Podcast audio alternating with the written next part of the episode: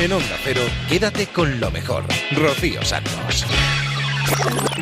Había una vez un pueblo situado a 80 kilómetros de Pontevedra que fue bautizado como Rodeiro. Allí creció una niña nacida en Maracaibo. Mi abuela siempre decía que hombre de muchos oficios, pobre seguro. Y entonces yo he practicado bastante. esto, También decían ¿sabes? las abuelas que mucho abarca poco aprieta. Exactamente.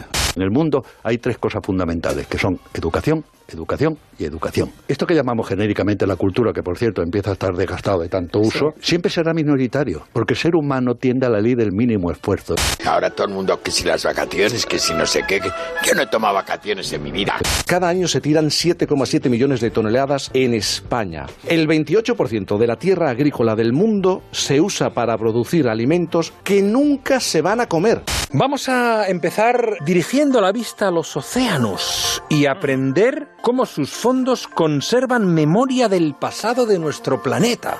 30 años, eh, 30 canciones que se reúnen un poquito tanto tiempo en la carretera en un disco. Sí, fíjate, ¿quién me lo iba a decir a mí? Yo cuando empecé con Mago de Oz tenía 18 años. Tony Pérez, José María Castells, eh, Quique Tejada, gracias por haber venido. Gracias, por estás invitada a- abierto a la puerta de la memoria. A, A todas. todas estás invitada. Y además me bailo las cinco horas. Venga, venga. Es la historia de dos hermanos y de cómo el fútbol les ha unido todavía un poquito más. Los protagonistas tienen 13 y 16 años respectivamente. El premio Nadal eh, el 6 de enero y en esta ocasión el galardonado es Guillermo Martínez, que es el autor de Los crímenes de Alicia, que habrá que leer o que empezar a leer al menos, luego ya cada uno que siga si le gusta y si no, pues... De Elena Francis se ha hablado mucho, se ha escrito mucho, pero es que la gracia está en las eh, cartas que ellos han encontrado. Más de un millón de misivas. Nos mandamos memes, nos enseñamos memes, nos reímos con ellos y hasta les hemos hecho responsables últimamente del auge de determinadas fuerzas políticas. El misterio está en todos lados. A veces no lo buscamos y tropezamos con él y a veces al revés, lo buscamos y no lo conseguimos hallar. ¿Os acordáis que antes de Navidad eh, hablamos aquí con un señor que se llamaba... que no ¿Te sé, acuerdas no, tú? sé, no sé cómo se llamaba?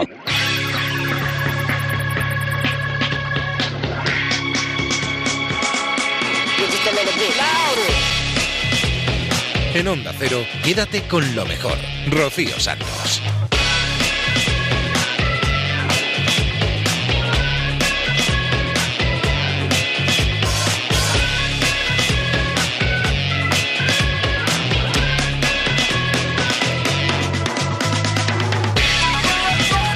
Hola, hola, muy buenas noches, ¿cómo estáis?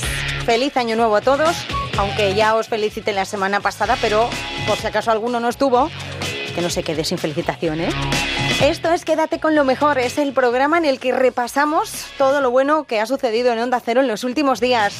Estamos un par de horas escuchando buenos momentos, entrevistas, reportajes, música, un montón de cosas. Si quieres descubrirlo, quédate con nosotros porque lo vamos a pasar fenomenal. Ya hemos escuchado un breve resumen del resumen, pero lo vamos a ampliar ahora y vamos a descubrir a quién pertenecen todas esas voces que acabamos de oír. Así que si quieres quedarte, eres muy bienvenido, bienvenida. Y vamos a empezar yéndonos al transistor. Hace unos días que entrevistamos a Andrés. Él nos contaba el motivo por el que se cambió de equipo de fútbol. Y el motivo no es ni más ni menos que su hermano Fernando. Tiene a síndrome de Down y no le querían en ningún equipo. Andrés, buenas noches. Buenas noches. ¿Es la primera vez que hablas por la radio? Sí. Le estaba contando a la gente un poco vuestra historia así por encima. A ver, porque tú eres, tú eres músico también, ¿no? Sí, sí. ¿Qué tocas o qué, qué estudias? La ¿Conservatorio? percusión, la percusión. Ah, percusión. Ostras, no le das a la batería entonces. sí. Madre mía, no tendrás una en casa, porque si no tus padres te van a echar pronto. Sí, sí, tengo una en casa, pero es eléctrica. Ah, amigo, mi- ah, vale, vale, esas que no suenan, ¿no? Que solo suenan por los cascos. Sí, sí, sí. Ah, vale, vale, vale. Oye, em, y por empezar un poco por el, por el principio, ¿cómo es tu hermano, por cierto? Cuéntame, háblame de, de tu hermano Fernando. Bueno, pues Fernando es un chico, como tú has dicho, de, con síndrome de Down. Él, pues, no- nos alegra el día muchos días porque a veces llegamos a casa destrozados y, y del todo el día cansados del estudio y eso. Y él llega y, pues, está feliz todo el día. A veces es un poco chinchón, pero, pero siempre está feliz y es un bandarra y, bueno. Em, claro, llega un momento en el que él quiere jugar a fútbol, pues como, como todos los niños, y si además me dices que, le gusta mucho, él quiere jugar a fútbol, pero por lo que sea no termina de encontrar un, equipo que se adapte a, sus características, ¿no? Por la competitividad que ya se tiene con 13 años, porque por eso, por las ligas y demás, que no le dejarían, o no sé, que no encontró un equipo, ¿no? A ver, a él el fútbol le gustaba desde pequeñito, con, con dos o tres años ya estaba con la pelota en los pies. Pero claro, con sus características, un equipo de fútbol no busca a un chico que, le vaya a poner las cosas difíciles. Entonces, encontrar un equipo de barrio no era fácil, un equipo que escogiese a un chico. Y pues un día en, en Asindown, que es una asociación a la que va él, eh, nos hablaron de este equipo y nos pareció muy bien lo que estaban haciendo y decidimos apuntarlo y probar unos días. Y pues estos días pues fueron súper bien y, y, gracias a ello ya lleva cuatro años haciendo el deporte que a él le gusta y pasámoslo bien todas las semanas. Joder, casi nada. Oye, este equipo decía yo antes que creo que no, bueno, no, no hay una liga como tal, no compiten los fines de semana.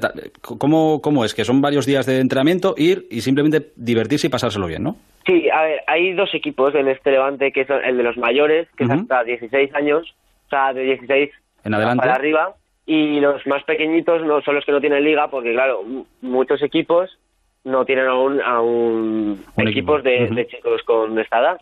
Por lo tanto, no, no hay liga.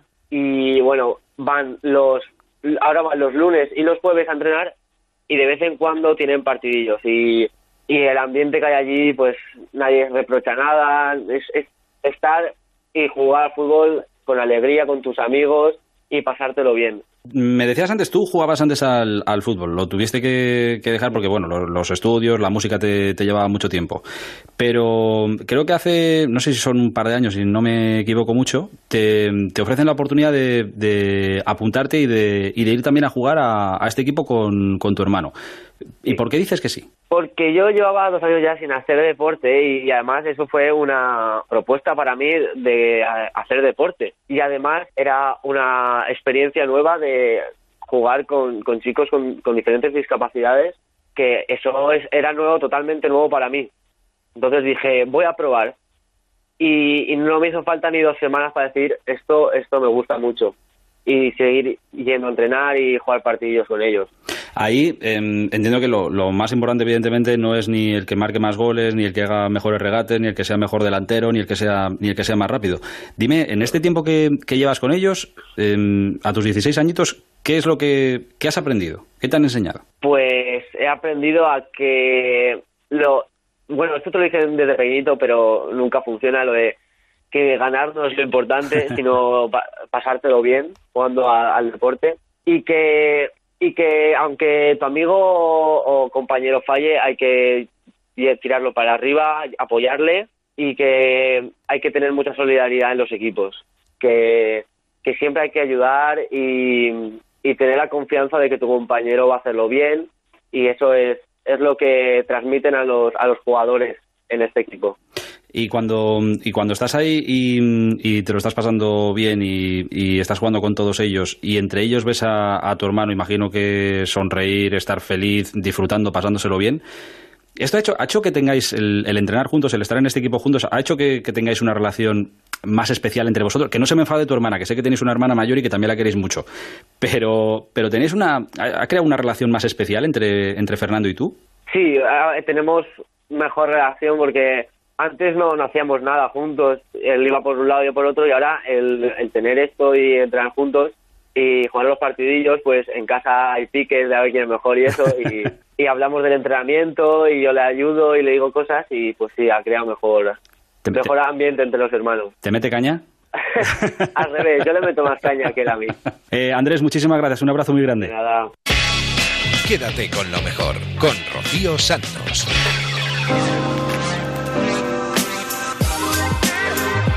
Una historia fascinante, la de estos dos hermanos. Siempre aprendemos un montón de cosas aquí en Onda Cero y luego pues intentamos reaprenderlas en Quédate con lo mejor. Y para ello, pues fíjate, contamos también con la inestimable ayuda de Alberto Aparici que nos cuenta en La Brújula que hay una ciencia que trata de la circulación global de los océanos y cómo gracias a ella los fondos oceánicos guardan cierta memoria del clima del pasado. Un barco británico de Su Majestad la, la, Reina que entre los años 1872 y 1876 llevó a cabo la que se considera la primera exploración oceanográfica global. Recorrió más de 125.000 kilómetros y a lo largo de todo ese recorrido por los mares midieron la profundidad del fondo marino. Para eso utilizaban, pues lógicamente, lo único que se podía usar en aquella época, que son sogas, cuerdas, de varios kilómetros, las dejaban caer con un peso y cuando se encontraba con el suelo, pues medían cuánto medía la, profundidad del océano. Pero lo que nos interesa hoy, bueno, aparte de eso, recogieron muestras de animales, de, del suelo, un montón de cosas. La verdad es que fue, vamos, fue una exploración mítica que hicieron. Pero lo que nos interesa hoy es que además de todo esto, también midieron la temperatura a varias profundidades en, todos los océanos del globo y nos proporcionaron un catálogo de temperaturas que son la temperatura en mitades del siglo XIX y ahora resulta que en el siglo XXI, gracias a ellos, podemos comparar esa temperatura del océano con la que tenemos ahora. Y claro, con el calentamiento global lo que veremos es que el océano está ahora más caliente. Bueno, en, efectivamente en general eso es lo que se ve, de hecho es, es generalizado en todas las aguas superficiales, donde superficiales es, digamos, por encima de 800 metros, ¿vale? Eh, de, en todas esas aguas superficiales lo que se ve es que las temperaturas son de media en todo el planeta 0,4 grados superiores. Uh -huh. Que ya sabes que, aunque parezca muy poquito, eso puede significar que en algunas zonas son 5 grados por encima o algo por el estilo. Pero, pero lo que nos va a interesar de verdad es que, como has dicho, lo que ocurre en el fondo oceánico es bastante diferente. Bueno, el fondo del Atlántico también aparece un poquito más caliente, lo que pasa es que mucho menos, 0,1 grados más caliente que en el siglo XIX, pero el fondo del Pacífico ha dado un poco la sorpresa porque está más frío es apenas un poquito más frío, 0,02 grados de media. Pero, desde luego, lo que está claro es que el fondo del Pacífico no se está calentando. ¿Y cómo se explica esto? Bueno, pues eso, eso es lo que se preguntaron los, los autores de este artículo, ¿no? que son de, de, una organización en Estados Unidos que estudia los océanos y de Harvard. ¿no? Eh, ellos lo que son es climatólogos y ellos trabajaban habitualmente, bueno, trabajan con modelos de la circulación del agua en el océano, de cómo el océano absorbe el calor. Claro, todos estos modelos que son muy relevantes para el cambio climático, ¿no? para saber cómo el calor que se está generando en la atmósfera termina eh, metabolizado en el resto del planeta. Bueno, pues como ellos eran expertos en esto, lo que se propusieron es, oye, ¿y si podemos usar este conocimiento para estudiar este enigma, que no es un enigma del futuro como el cambio climático, sino que es un enigma del pasado? Y resulta que toda la clave está en eso que ellos son expertos, en las corrientes oceánicas. Claro, por esas corrientes son las que hacen que circule el agua por todo el planeta, ¿no? Pasando del Atlántico al Índico, luego al Pacífico. Efectivamente, efectivamente. El nombre de, de, esa gran circulación global es circulación termoalina, termo por temperatura y alina por salinidad, ¿vale? Porque es lo que hace que la, el agua tome diferentes densidades y se mueva de un sitio a otro. Eh, en ese agua, tú en general partes de agua de la superficie que está expuesta al sol, que está más caliente. Eso quiere decir que al estar más caliente es menos densa y flota por encima de, del resto del agua y se sigue moviendo por la superficie. Eso lo, lo, observamos muy claramente en el Atlántico. Tenemos esta corriente del Golfo que sube del Caribe y que trae agua caliente al norte del Atlántico y hace que no haya, no haya tanto frío en el norte del Atlántico. Pero es que una vez llega a las regiones polares, como cerca de Groenlandia y de Islandia, entonces se enfría, se vuelve más densa y cae al fondo del océano. Pero una vez en el fondo no se para. Hubo, hubo durante muchas décadas la gente pensaba que estaba parada el agua en el fondo del océano, pero no, allí sigue circulando. Una vez está a 3.000 metros de profundidad, sucede que está relativamente aislada del calor del sol, puede ganar un poquito de temperatura robándole calor al agua que tiene por encima, pero eso sucede muy lentamente, ¿no? Es un agua que está muy aislada. Ya, oye, ¿y a qué velocidad se mueven estas corrientes del fondo oceánico?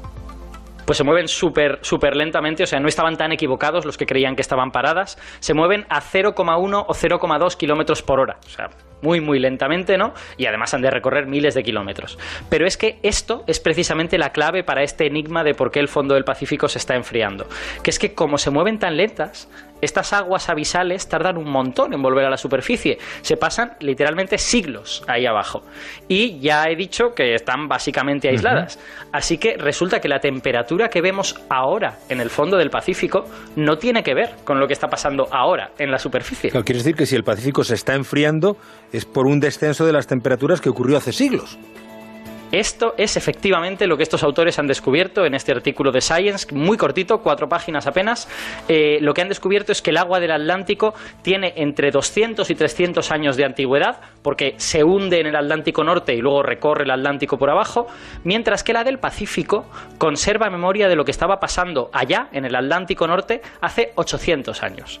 Y si nos preguntamos lo que estaba pasando hace 800 años en el hemisferio norte, pues resulta que tanto Europa como, este, como América estaban entrando en un periodo frío que se llama la pequeña edad del hielo. Es, es un nombre un poquito eh, engañoso porque no era tan frío como para que hubiera hielo en todas partes, pero sí que es verdad que fue un periodo de 500 años en el que las temperaturas fueron bastante más frías. Entonces, lo que está pasando ahora mismo en el fondo del Pacífico es que estamos viendo enfriarse esas aguas porque son las mismas que se estaban enfriando en el Atlántico en el año 1200 o en el año 1300. Pero las mismas, las mismas, las mismas. Bueno, a ver, seguramente habrá habido alguna pequeña eh, transmisión de agua de un sitio a otro, pero las que han llegado hasta ahí, que son un porcentaje, son las mismas. Y resulta que estamos viendo que el fondo del Atlántico se calienta porque son las aguas del año 1700 o del año 1800, que es el momento en el que estábamos saliendo de esa época de frío. Entonces, ninguno de los dos fenómenos que están ocurriendo ahí al fondo tiene que ver con lo que ocurre en la superficie. Eh, resulta que nos hemos dado cuenta que el fondo del océano pues parece una especie de máquina del tiempo, ¿no?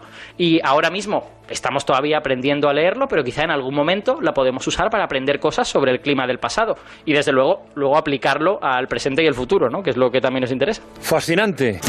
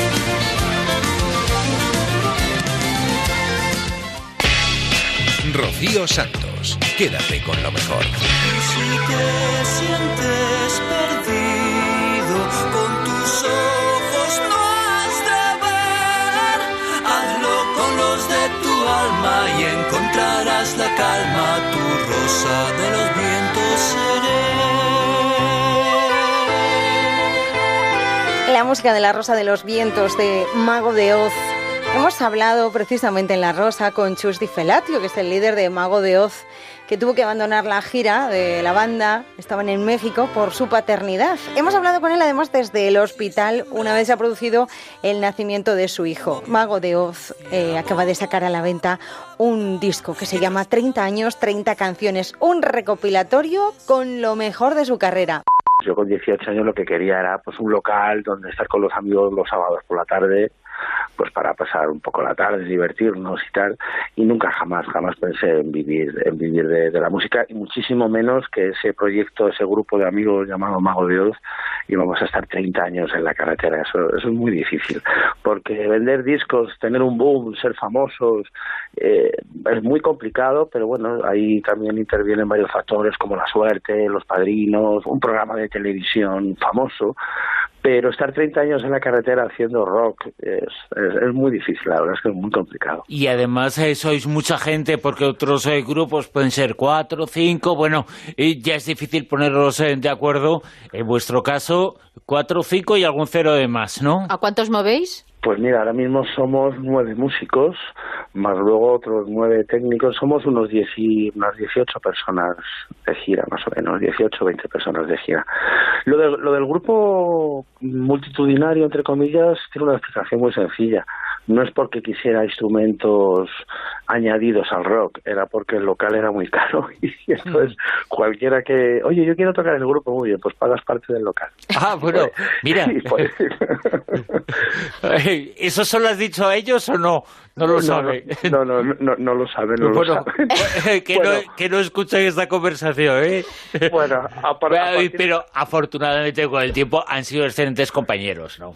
No, no, como eh, era, era, era una broma. Mira, yo siempre me fijé mucho en la música celta. Cuando yo tenía 18 años, eh, pegó un boom un grupo de Valladolid que mezclaban el pop rock con la música celta, que eran celtas cortos. Y yo ya venía, yo ya tenía un bagaje de musical muy amplio porque mi madre con 6, 7 años me ponía un tocadiscos de estos que había portátiles en los años 70, os acordaréis que tenía que la tapa era el altavoz y me ponía muchísima zarzuela, muchísimas bandas eh, sonoras de cine, porque mi madre es una gran cinéfila.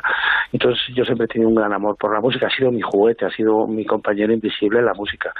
Y la música celta siempre me, me llamó poderosamente la atención. Entonces cuando Celtas Cortos sacaron sacaron el, disco tan famosísimo, pues eh, yo dije, claro, si es que esto lo que hacen es precisamente lo que yo quiero hacer un poquito más duro, un poquito más heavy, pero esto es, esto es exactamente lo que yo quiero hacer.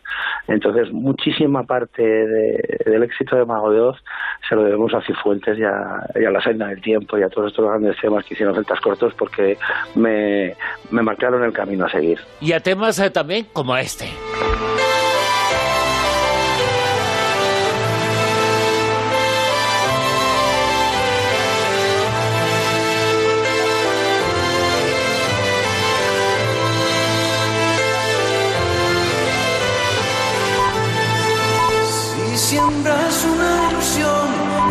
Con tu amor y el agua de la constancia brotará ante una flor y su aroma y su calor te arroparán cuando algo vaya mal. Si siembras un ideal en la tierra del quizás y lo abonas con la envidia, será difícil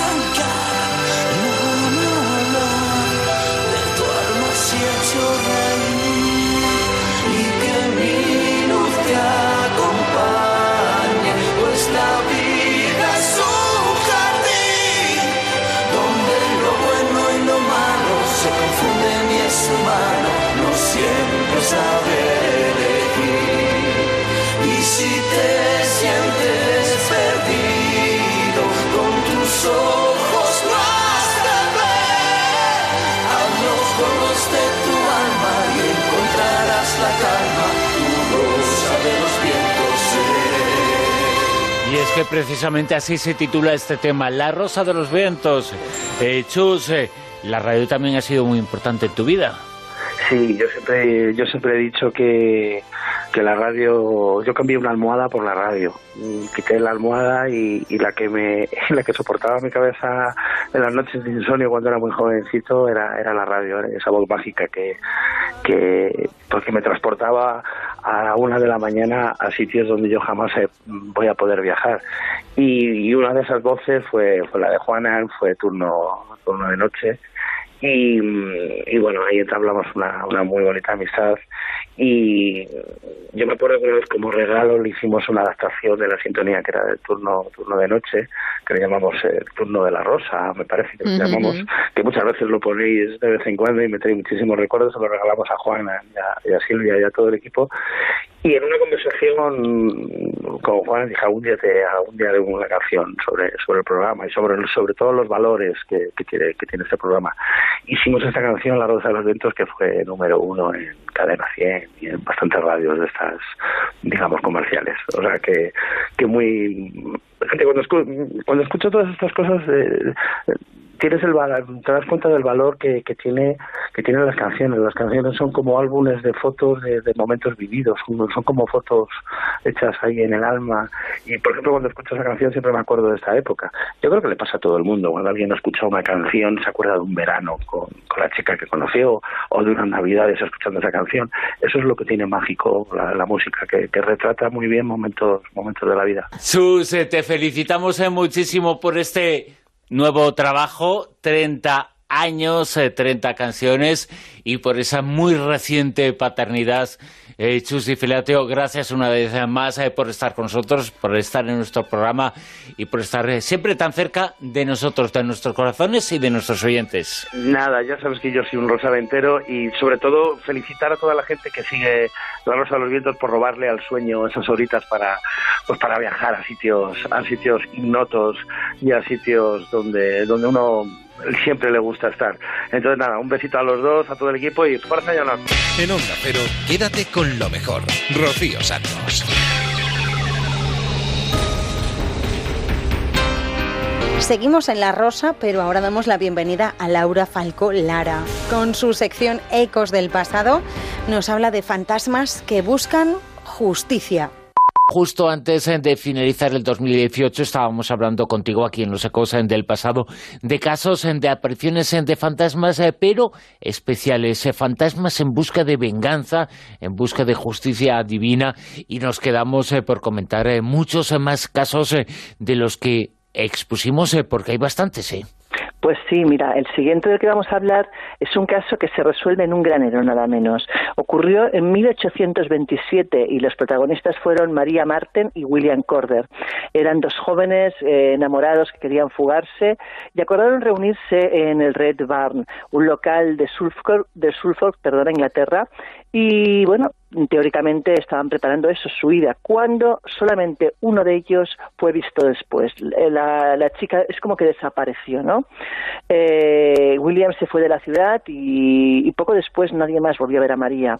Empezó a buscar a la familia, la policía, mm, eh, decían que se había ido con él, sin embargo, cuando, cuando le escribían cartas a ella nadie contestaba, con lo cual empezaron a sospechar que algo iba mal.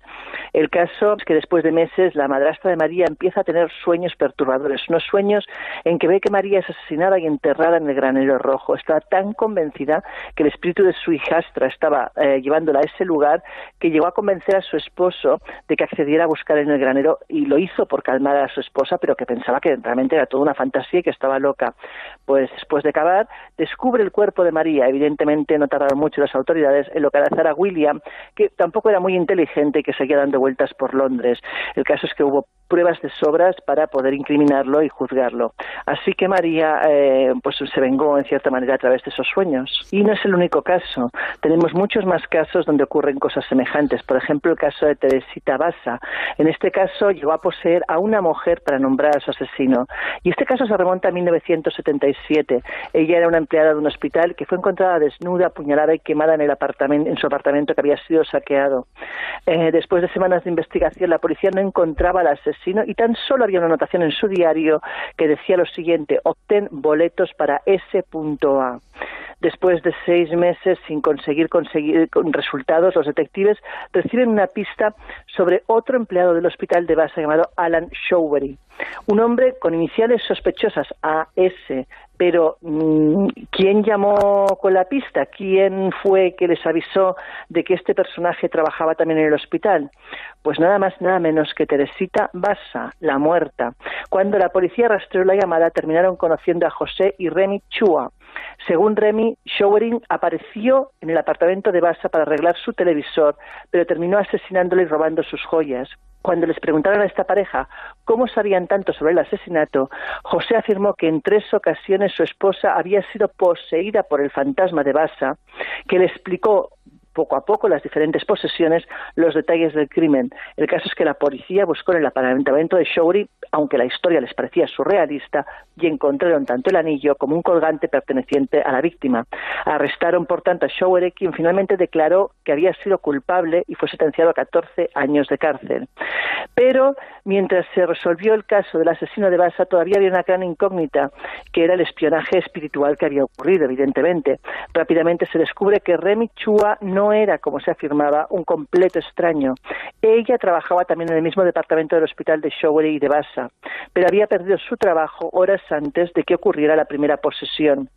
Eh, por eso no explica cómo sabía que Showery era un asesino y que las investigaciones sobre ese tema en particular no ofrecían demasiadas respuestas. En cualquier caso, la policía siempre se quedó con la duda de si las posesiones eran reales o no, pero tampoco pudo demostrar lo contrario.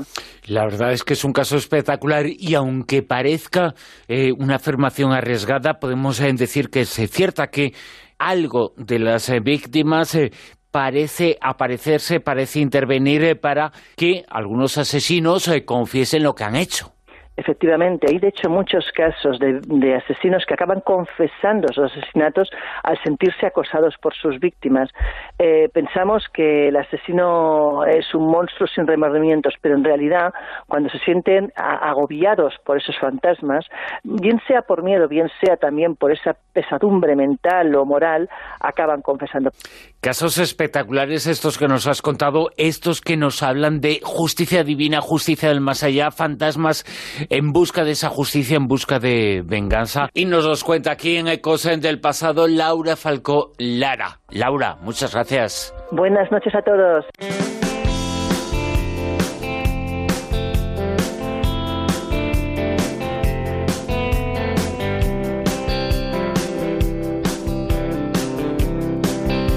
Entre lo amargo del café quedó el calor.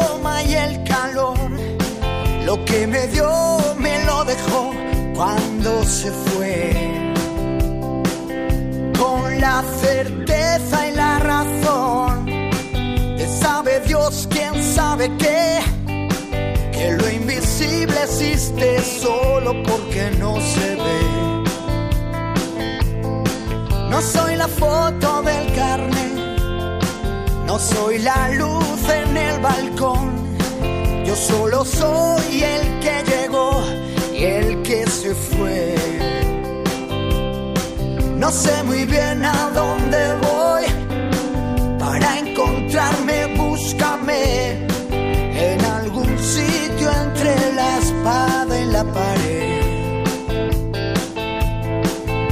Las nubes con el viento siempre están cambiando.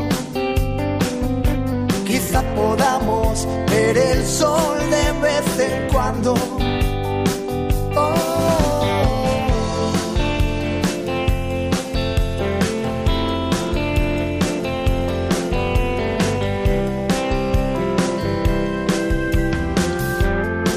Puede ser que todo vuelva a ser cuando es tarde para responder que nunca más quedarme en este mar. Aunque me estrelle entre las rocas aunque me pise el mismo pie que antes besó mi boca. No encontrar el equilibrio y agarrarse. Lo contrario de vivir es no arriesgarse.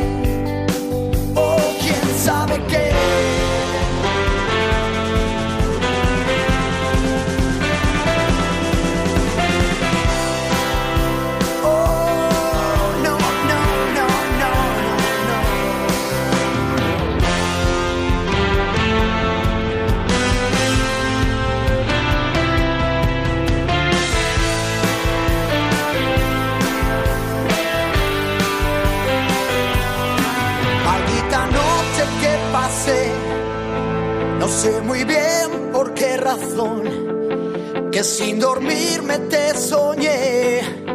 Me pareció escuchar tu voz.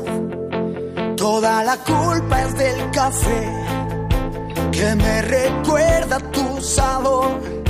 Y fue la voz que no escuché. Y fue el silencio el que me despertó. Toda la culpa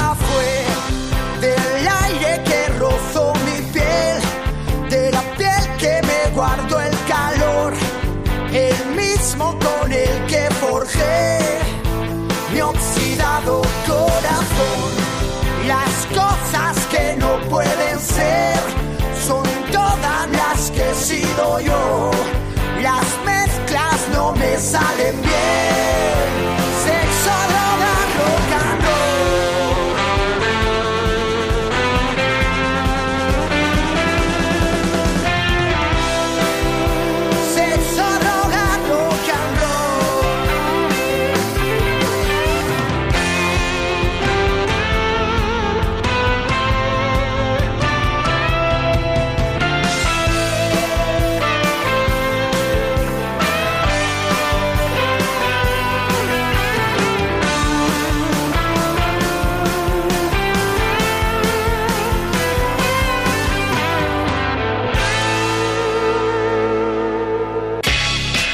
Quédate con lo mejor en Onda Cero.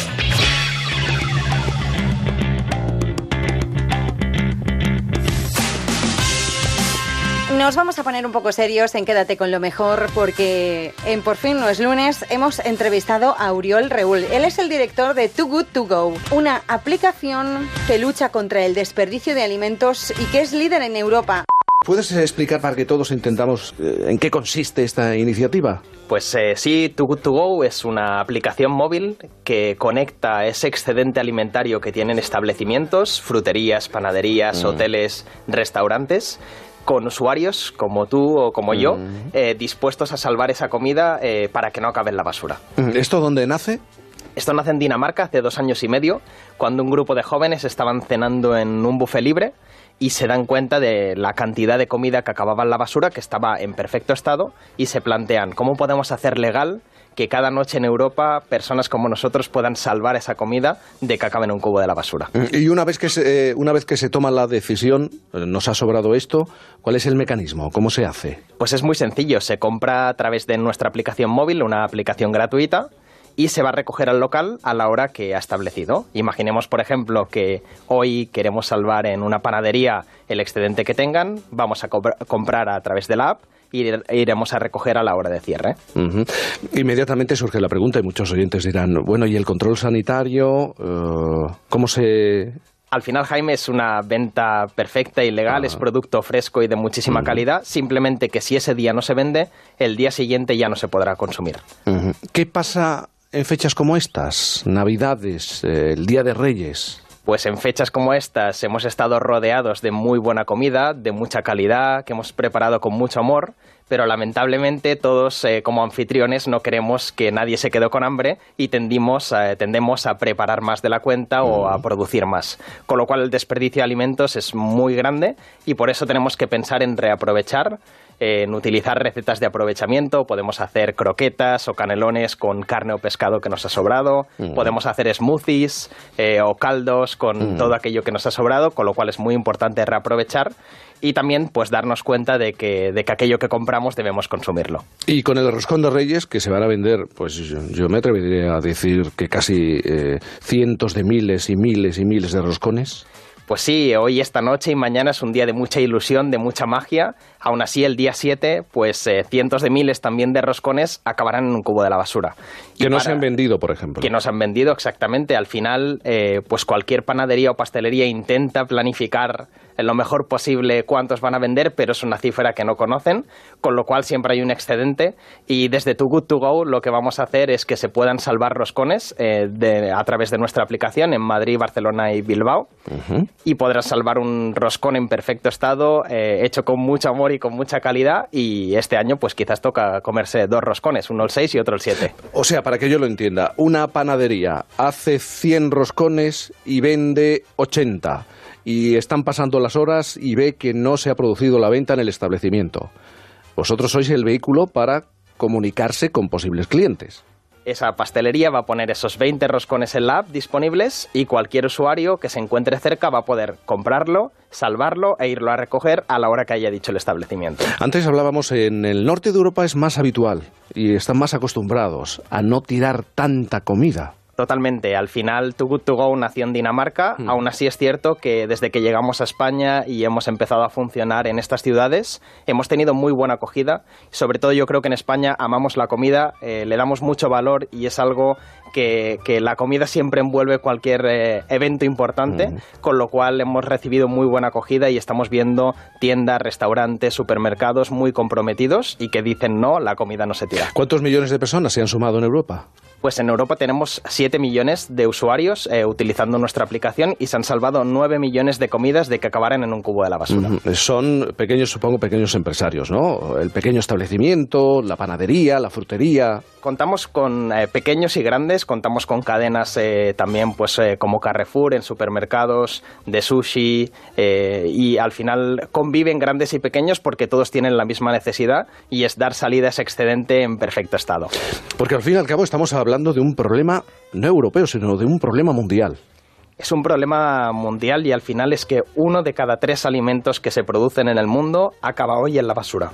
Con lo cual realmente es un problema alimentario, es un problema social, pero desde Too Good To Go nos gusta decir también que es un problema ambiental. Y es que toda la comida que se tira en el mundo es el tercer emisor de CO2 más grande del mundo, tan solo después de Estados Unidos y de China como propio país. O sea, todo lo que desechamos de comida se convertiría en un país en la tercera posición como emisor de CO2. Exactamente. Quédate con lo mejor en Onda Cero.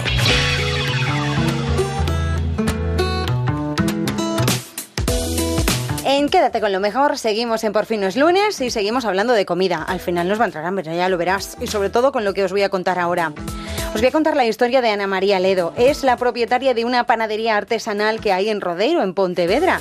Sirve, entre otras personas, a la Casa Real, que le hacen un pedido de siete piezas cada semana. Lleva 37 años sin cogerse de vacaciones.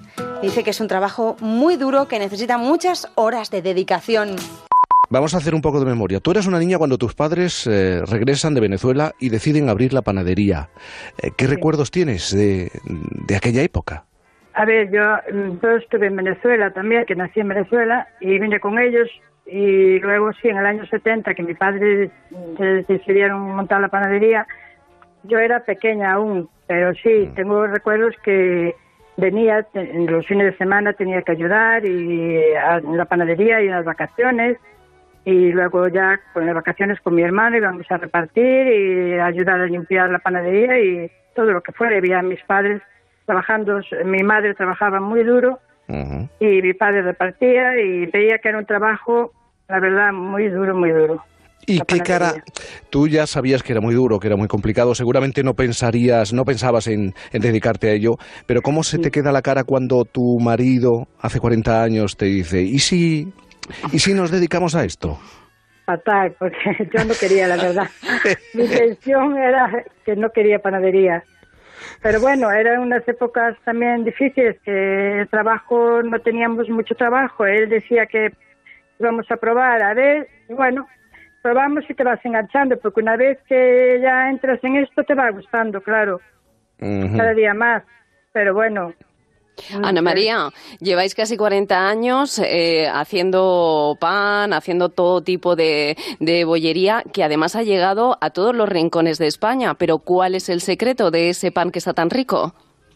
Pues es un pan artesano hecho en horno de leña, con buenas harinas, hecho todo a mano. Lo único que se hace es que además la amasadora luego es todo hecho a mano y con mucho cariño, creo yo, que para todos los trabajos tienes que ponerle cariño.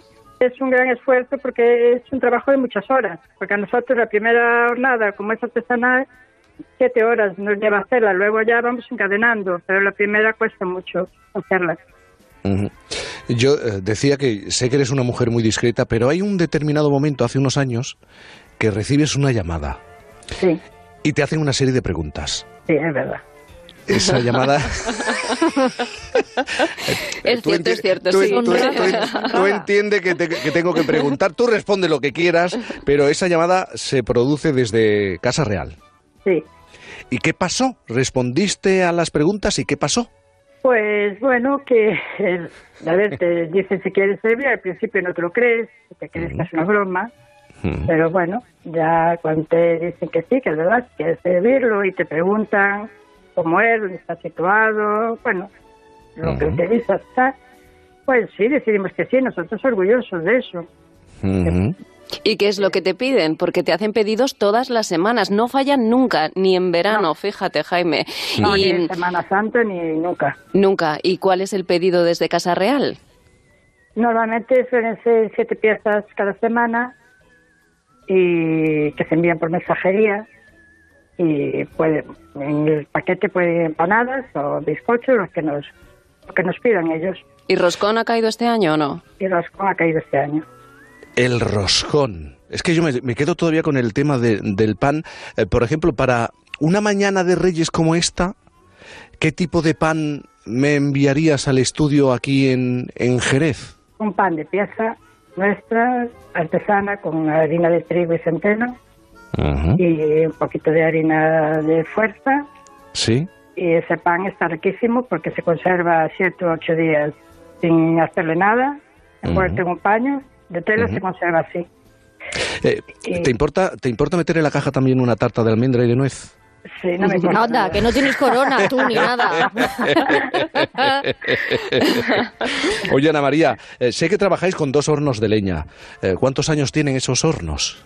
Pues el que montaron mis padres desde el año 70. Pues eh, 48, ¿eh? El 48, claro. Y el otro, pues lo montamos nosotros hará sobre 29 años, más o menos. ¿Y cuánto tarda en hacerse un pan de verdad?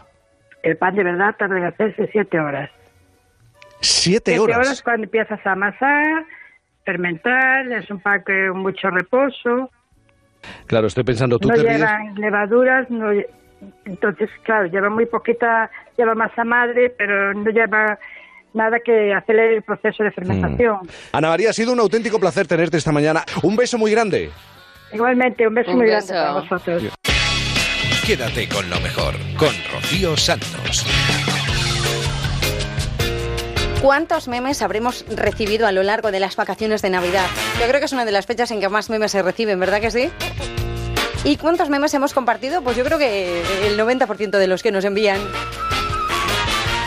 Miriam es ingeniera y experta en seguridad informática. Nos explicaba el otro día en Por fin no es lunes por qué algunos memes tienen éxito y se convierten en virales mientras que otros pasan al olvido. Dice que se tienen que dar tres circunstancias. Que te lo creas, que sea sencillo y que quieras compartirlo.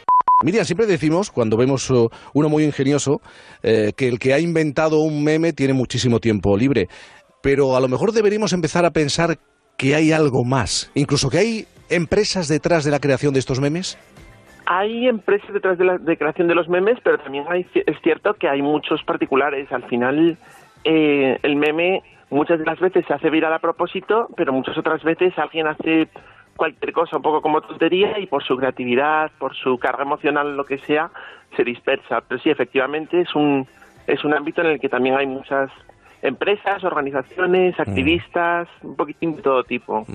Miriam, eh, ¿qué tiene que tener un meme para que triunfe, para que eh, sea viral? Bueno, el, el meme, en principio, a ver, una de las cosas que hay que, que hay que dejar un poquito claras es que nadie sabe cómo crear un, bebe- un meme viral. Es decir, a posteriori, Ajá. todo el mundo sabe por qué ha sido viral un meme, pero, pero a priori ha habido mucha gente que ha sido, en- o sea, por ejemplo, la gente que es capaz de hacer un meme muy exitoso muchas veces es incapaz de repetirlo. El, el punto clave de los memes es, o de la viralidad es el hecho de que la gente los repita más de lo que de lo que los recibe, es decir, que son una distribución exponencial. Es decir, yo, por ejemplo, se lo mando a 100 personas y de esas 100 personas, si esas 100 personas se lo mandan a 500 personas, va a ir expandiéndose cada vez más. Eso es lo que se llama viral, porque con muy pocos eh, envíos que yo haga, se van a repetir mucho. Y, y es la parte que, que a mí me interesa. El, el tema es, ¿por qué comparte la gente los memes? Claro. Que es- que es donde estaría el, el punto clave. Entonces, eh, evidentemente hay dos, dos puntos en- eh, por los cuales tú, yo, cualquiera comparte un meme. Bueno, tres en realidad. Primero es la confianza. Tú cuando recibes un meme te lo crees. Si no te lo crees por cualquier motivo, sea cierto o no, porque está alineado tu- con tus creencias, generalmente porque resuene emocionalmente contigo, porque sea sorprendente, porque sea humorístico, pero en todo caso por- es algo que, que a ti te gusta, que te crees o que crees que está en la línea positiva. Lo compartes con otras personas porque crees que esas personas también les puede interesar, porque crees que esas personas les puede gustar y además por crear un poquitín sentimiento de grupo. Y luego además lo compartes muchas de las veces por un sentimiento narcisista, es decir, quieres ser la primera persona que aporte a esas, que, que- comparta ese chiste, Claro. ese meme, esa imagen o por el estilo. Entonces lo que tiene que, que hacer el, el meme en el formato que sea, sea un vídeo, sea una imagen o lo que sea, es cumplir estas tres características. Es eso, que, que tú te lo creas, que normalmente que sea sencillo, pero no tiene por qué, pero generalmente en el caso de un meme gráfico sí, y eso, y que tú quieras compartirlo tanto por las otras personas como por ti. Y el humor es fundamental, ¿o no? El humor es uno de los puntos clave. Puede ser fundamental o no. Lo que sí está bastante claro es que casi todo lo que se comparte es porque resuena con alguna línea emocional tuya. Por bien porque es inspirador, porque es positivo, porque es sorprendente, porque te genera emociones. Esas emociones pueden ser ternura, puede ser cariño, puede ser, y muchas de las veces, sobre todo en el ámbito político, sí suele tener un componente de humor o de parodia o de algo que simplifique mucho. Lo bueno que tiene el humor es que con una sola frase o con una, o con una sola imagen condensa mucho, mucho de ideología política o de... Entonces sí, normalmente sí que suelen tener un componente de humor. Y ahora hablamos de política, porque desde las elecciones andaluzas eh, se ha descubierto que algunas cuentas en redes sociales han empezado a publicar masivamente memes con una marcada tendencia política, en este caso a favor de Vox. Eh, ¿Podemos hablar de cuentas que son compradas para influir con los memes eh, en la opinión pública? Sí, pero no ha empezado con, con Vox ni ha empezado con Andalucía. Esto ya lleva tiempo, lleva tiempo en marcha. Lleva tiempo en marcha internacionalmente desde, yo me atrevería a decir que probablemente desde el 2015, 2014, así de forma popular, con, el, con lo que se llamó el Gamergate en su momento, que era un tema del mundo de los videojuegos, Sí. que luego eso dio pie con las mismas personas y mecanismos a, a Trump. Fue crítico en el Brexit, fue crítico en, y, eh, eh, o sea, fue crítico también en, la, en el aumento, o sea, en la, en la salida de, de Podemos, que también lo gestionó muy bien al principio, y efectivamente ahora lo está utilizando Vox.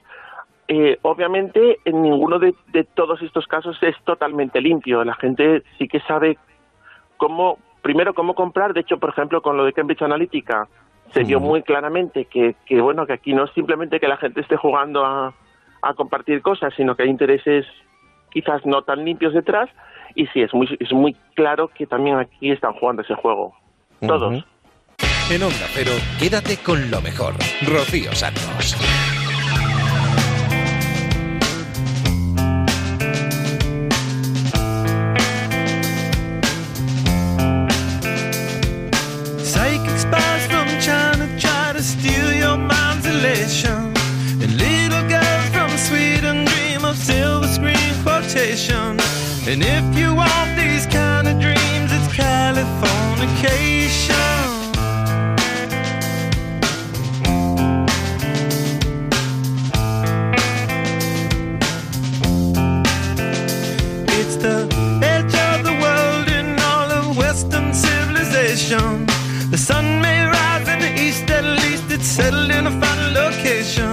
It's understood that Hollywood sells Californication.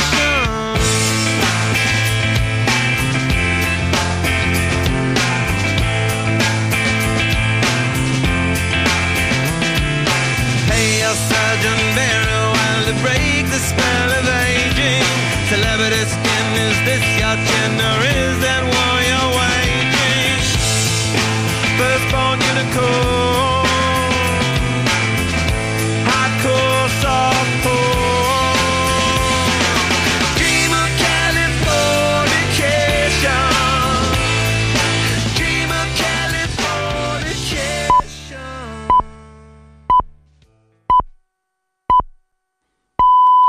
Son las 5 de la madrugada, las 4 en Canarias.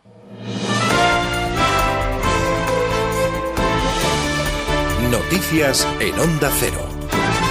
Buenas noches. Mucho frío a esta hora de la madrugada en toda España, donde 17 provincias de cinco comunidades autónomas están en alerta por aviso naranja y amarillo. Las cinco comunidades que están en alerta son Cataluña, Baleares, Aragón, Castilla y León y en la Comunidad Valenciana.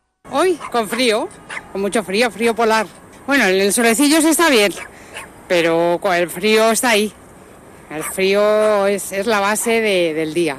El Consejo de Ministros ha presentado los presupuestos que llegarán al Congreso el lunes. Las cuentas tienen previstas una recaudación récord, ya que calcula que se va a ingresar hasta 227.000 millones de euros que llegarán de los impuestos. El gobierno socialista conseguirá esa recaudación gracias al incremento de hasta un 10% en el IRPF a las rentas más altas. El incremento de la recaudación lo explicaba la ministra de Hacienda, María Jesús Montero.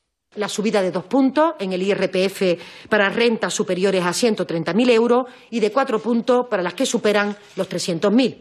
En el caso de las rentas de capital, se incrementa cuatro puntos del tipo del IRPF para las rentas superiores a 140.000. Ambas medidas afectan a menos del 0,5% de los contribuyentes. La portavoz del Gobierno, Isabel Celá, resaltaba que son unos presupuestos para el futuro.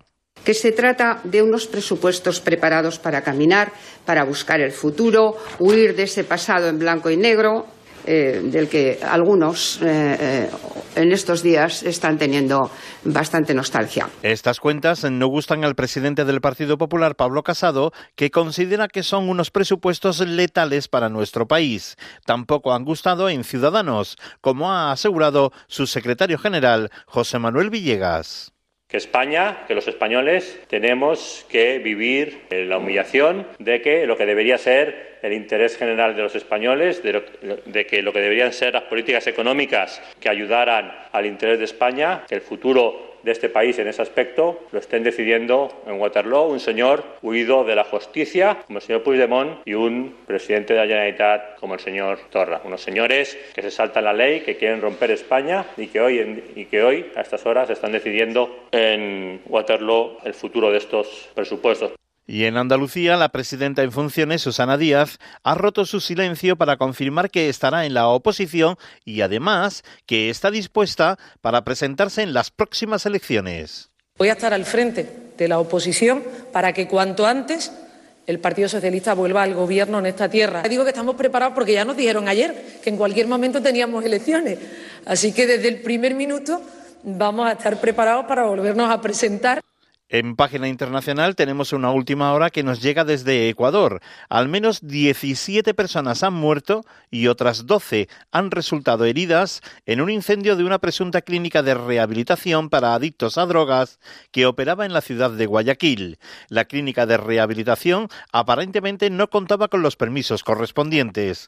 La policía busca a los dueños y administradores de la clínica para detenerles.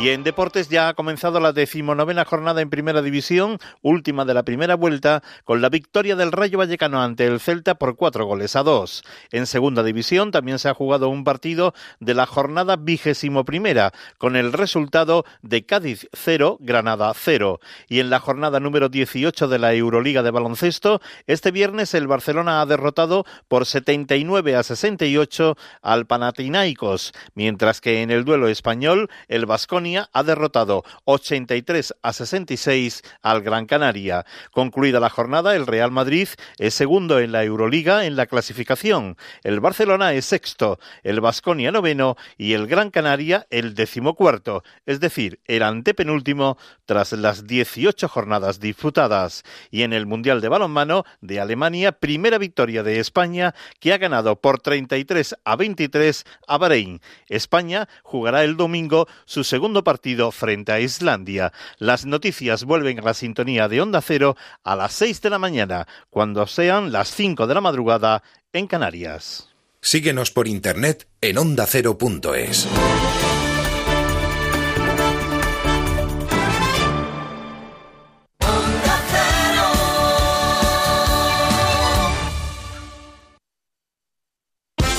Este fin de semana, más emoción, más Radio Estadio.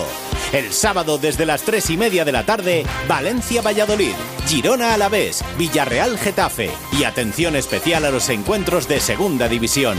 Y el domingo a las 12 del mediodía en la web, en la app y en el 954 de la Onda Media de Madrid, Atlético de Madrid Levante y Córdoba Rayo Majadahonda. Y desde las 3 de la tarde, Athletic de Bilbao Sevilla, Barcelona Eibar, Betis Real Madrid y atención especial al Zaragoza Málaga y al Mundial de Balonmano, España Islandia.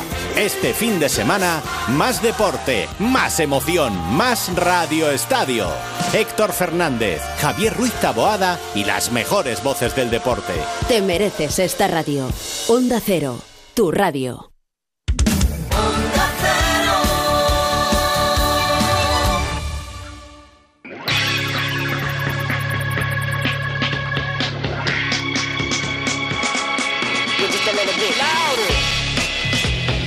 En Onda Cero, quédate con lo mejor. Rocío Santos.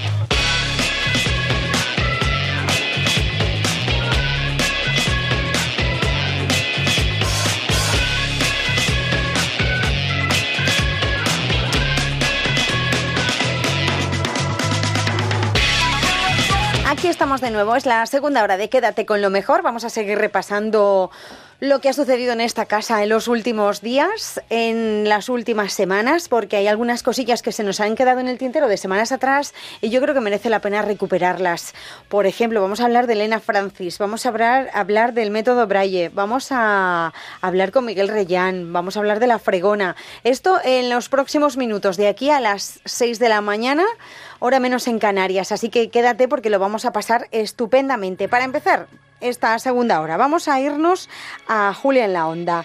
Armand Balsebre es catedrático de comunicación de la Universidad Autónoma de Barcelona y ha rescatado las cartas escritas a Elena Francis. A lo mejor eres muy joven, me estás escuchando ahora y piensas, ¿quién es esta señora?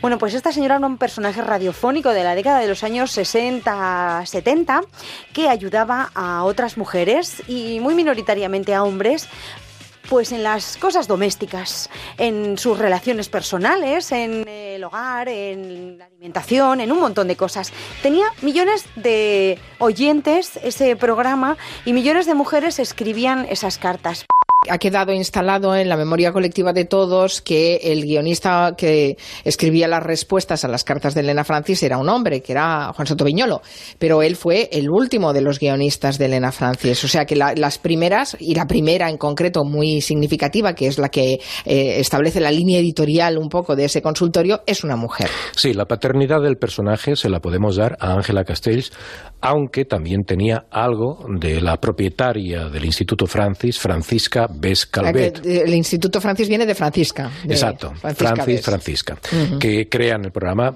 como he dicho antes, para dar salida a los productos comerciales, consiguen convertirlo en un gran negocio gracias al consultorio, porque, y eso es lo que pretende el libro, no solamente era el programa, no solamente era la proyección mediática a través de la radio, sino que el personaje se hizo mucho más popular a través de la comunicación epistolar, directa, unipersonal, con cada una de las oyentes que escribían una carta, muchas de las cuales no querían ser contestadas por la radio, sino a través de carta. Les hemos dicho que Armand Balsebre y Rosario Fontova han escrito este Las cartas de Elena Francis, una educación sentimental bajo el franquismo. ¿Cómo se encuentran estas cartas? Pues sí, la, masía de Cornellas era propiedad de la familia Fradera, de los cementos Fradera, que era el esposo de Francisca Vescalvet, por lo tanto propietario del Instituto Francis. Lo tenían como un almacén. Allí iban depositando todas las cartas. Eh, por unas peripecias legales, esa masía pasó a manos a patrimonio público, a manos del Ayuntamiento de Cornellá, y envió unos técnicos para saber qué se podía hacer con esa masía, porque una primera intención era convertirlo en un centro cívico. Cuando los técnicos entraron en esa masía y encontraron miles, millones de cartas acumuladas de cualquier manera, del suelo al techo, las distintas dependencias atadas con unos cordeles, muchas de ellas comidas por las ratas, degradadas por la humedad, etcétera, etcétera. Entonces enviaron eh, señales de alerta al archivo comarcal del Valle Obregat, la comarca de la que pertenece Cornellá, el municipio de Cornellá, y ahí entró en acción de forma valiente su directora, Mariluz Retuerta, directora del archivo, historiadora, que después de ver que nadie le quería hacer caso mm, de esas cartas... Nadie la- le prestaba atención a esas cartas, consideraban que eran papeles, y ya Exacto. está, un poco más. Y papeles que hablaban de temas femeninos. Sí, y que no que no tenía eran ningún interés, ya, bueno, ya, suele pasar. Entonces esa, esa historiadora, directora del Archivo Comarcal del Baix Llobregat, en San Feliu, pues dijo no, vamos a, a quererlas. Lo que ocurre es que ella seleccionó 100.000, unas 100.000 cartas de ese más de un millón. Decimos en el libro más de un millón porque es una- un cálculo prudente, ya que Mariluz Retuerta, en una primera observación mm, profesional, cuando entró en esas dependencias, ella dijo millones. ¿Eh? Pero, lógicamente, nadie se puso a contarlas. Y de ese más de un millón, pues eh, eh, se quedaron 100.000, 100.000 que están depositadas en San Feliu de Llobregat, y de esas 100.000, mm, a través de distintas ayudas económicas de la Generalitat, pues han podido eh, digitalizar entre 10 y 12.000, 10.000 cuando nosotros empezamos a hacer eh, el el análisis, el estudio, y de esas mm, 10.000 nosotros hemos mm, seleccionado una muestra de 4.300. Hemos hecho una ficha de cada una de esas 4.300 cartas para sacar de ahí lo que es un estudio sociocultural de la mujer de clase trabajadora en el franquismo. Rocío Santos, quédate con lo mejor.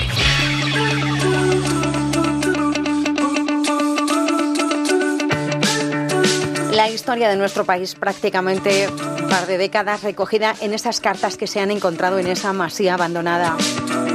Las cartas a Elena Francis, qué historia más bonita, ¿verdad? Bueno, si la quieres escuchar al completo está en ondacero.es. Siempre te lo digo, pero te lo tengo que recordar.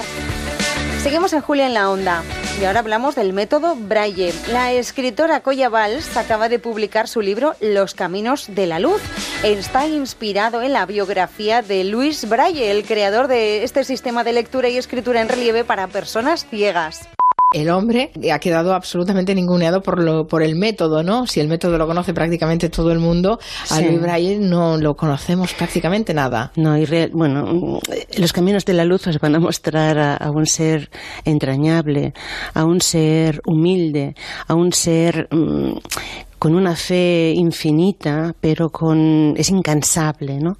Una persona que, que aquello que dices, mm, si sabes hacia dónde vas que se aparte el mundo, pues él sin orgullo, sin vanagloriarse, pero de forma mm, intensiva dedicó toda su vida a, a buscar este método que no nació de, del nada, que no surgió de la nada y que esto también es precioso porque había un método previo que también era unos puntos en relieve que ah, lo ideó Charles Barbier, que era un capitán del ejército y era un sistema que estaba pensado para y por la guerra. Sí, ¿no, no era ese método que servía a los soldados para leer en las trincheras? Exactamente, ese método que, que se llamaba lo- lectura nocturna para que no fueran descubiertos. ¿no?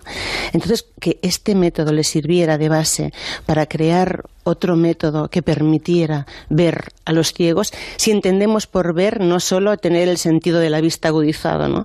Si ver también quiere decir estar eh, con todos los sentidos abiertos y tener ojos en la yema de los dedos, ¿no? Que es, es, una, es una experiencia brutal ver cómo, cómo con las yemas de los dedos son capaces de eh, identificar cada letra con los diferentes puntitos que alguien que es, que, que- alguien que es vidente eh, eh, no, no es capaz de identificar nada. Claro, tienen una, una educación sensorial eh, muy desarrollada desde, desde siempre, ¿no? Y esta, esta experiencia es eh, realmente fantástica, pero más fantástico es ver cómo mm, pueden predecir que aquí hay un hueco, que ahí hay una corriente de aire y que hay un archivo sensorial que tiene tu nombre. Es decir, eh, yo cuando porque como en cualquier novela hay todo un trabajo de documentación muy exhaustivo, ¿no? En este caso, pues eh, estamos moviendo en el siglo XIX, inicios del XIX, Francia, París, eh, Couperet, que es ese pueblecito a treinta y pocos kilómetros de París, al noreste, eh, Limoges, Vichy, estos son los cuatro escenarios. Eh, hay que documentarse para, para ver en esos momentos Francia, una Francia súper convulsa, ¿no? La Segunda República, todavía habían eh, ahorcamientos fusilamientos públicos, todavía habían fusilamientos en, en los bulevares. Pero además de todo esto, eh, que se, se presupone a cualquier novela de visitar estos, estos escenarios y tomar nota a pie de escenario, además de todo esto, en este caso ha habido toda una documentación a nivel experiencial, que quiere decir hablar y hacer entrevistas con decenas de, de ciegos, hablar con, con aquellas personas que sí conocen el proceso y que acompañan en el duelo, ¿no? Por ejemplo, los psicólogos, los terapeutas, los pedagogos, ¿no? Y, y escucharlos, sobre todo escucharlos. Y, y en ocasiones que yo insistía a decir, pero ¿Cómo percibís los colores? ¿no? Es una cuestión de temperatura, contadme. Y uno que me llamó y me dijo, he soñado contigo, Coya. Y digo, pero ¿cómo vas a soñar conmigo si no me conoces? Y dice, ¿cómo que no te Digo, bueno, me has visto. ¿Y cómo que no te he visto? Yo te veo, pero mi, mi archivo es un archivo sensorial, es decir, esta voz, esta energía que pones al hablar, o cómo desplazas las manos al, al hablar, o cómo te desplazas andando, eh, el olor. ah, todo esto es un archivo sonoro que pone un cartelito y que pone Coya, ¿no? Entonces pensé, qué bonito, porque igual ah, es una reflexión a hacernos, ¿no? Aquello importante no es aquello que vemos con los ojos. Eso lo decía Saint-Exupéry en El. Principito. ¿no? Eh, la historia empieza el día que Louis Braille, eh, que es un niño que no ha nacido ciego, tiene tres años y se hiere jugando con un punzón porque su padre es un guarnicionero y Exacto. tiene los punzones ahí y Sí, en sí. un descuido él con un punzón se hiere en un ojo y a partir de ahí desarrolla una infección que lo deja ciego. Por tanto, él es, eh, tiene una ceguera adquirida, aunque con tres años la verdad es que era muy pequeño. A los tres años pierde la visión de un ojo.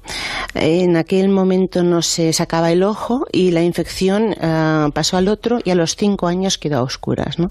Y es cierto, no es una es una ceguera mm, no es congénita. Además progresiva. Sí.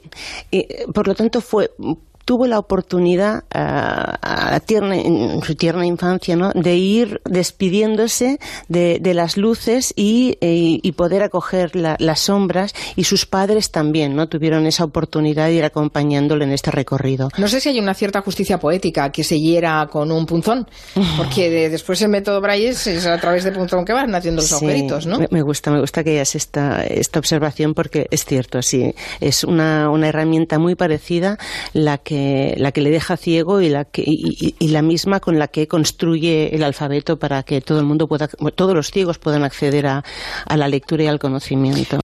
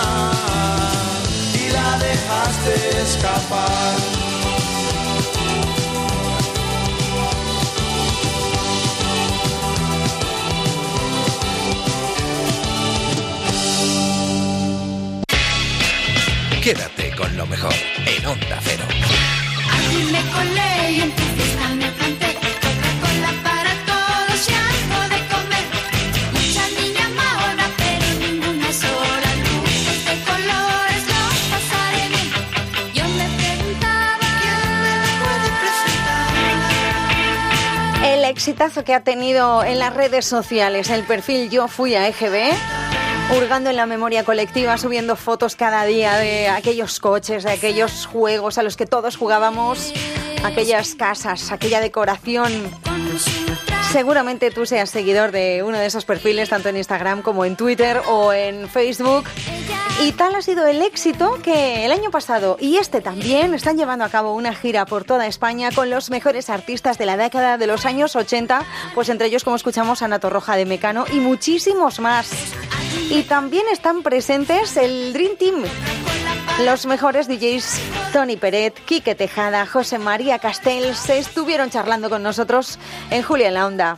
¿Cómo son los espectáculos de la gira de Yo Fui a EGB? Contadnos, ¿cómo son? Bueno, son básicamente es un retroceso en el tiempo, o sea, no es solamente ir a un concierto donde vas a ver a un artista o, o un show en sí, sino que desde el momento en que llegas a- al pabellón o al recinto ya hay un atrecho, está todo ambientado, está Mazinger Z, está el coche fantástico, etcétera, etcétera, todo. ya ¿Hay se- hombreras en el vestuario? hay gente que va con hombreras. Sí, hay sí. mucha gente que viene con el dress code de los 80 y de la EGB y vienen vestidos de, de sus personajes de series o de películas favoritos. Entonces no es solamente ir a ver a un artista o un concierto de dos horas, sino es un espectáculo que dura mínimo cinco horas, donde pasan muchas cosas, muchos artistas y nuestro maestro de ceremonias, que es Carlos Latre, compañero de la casa, que conduce de una manera fantástica a todo un show mm, cargado sobre todo de mucha emoción, muchas emociones y muchos momentos mágicos.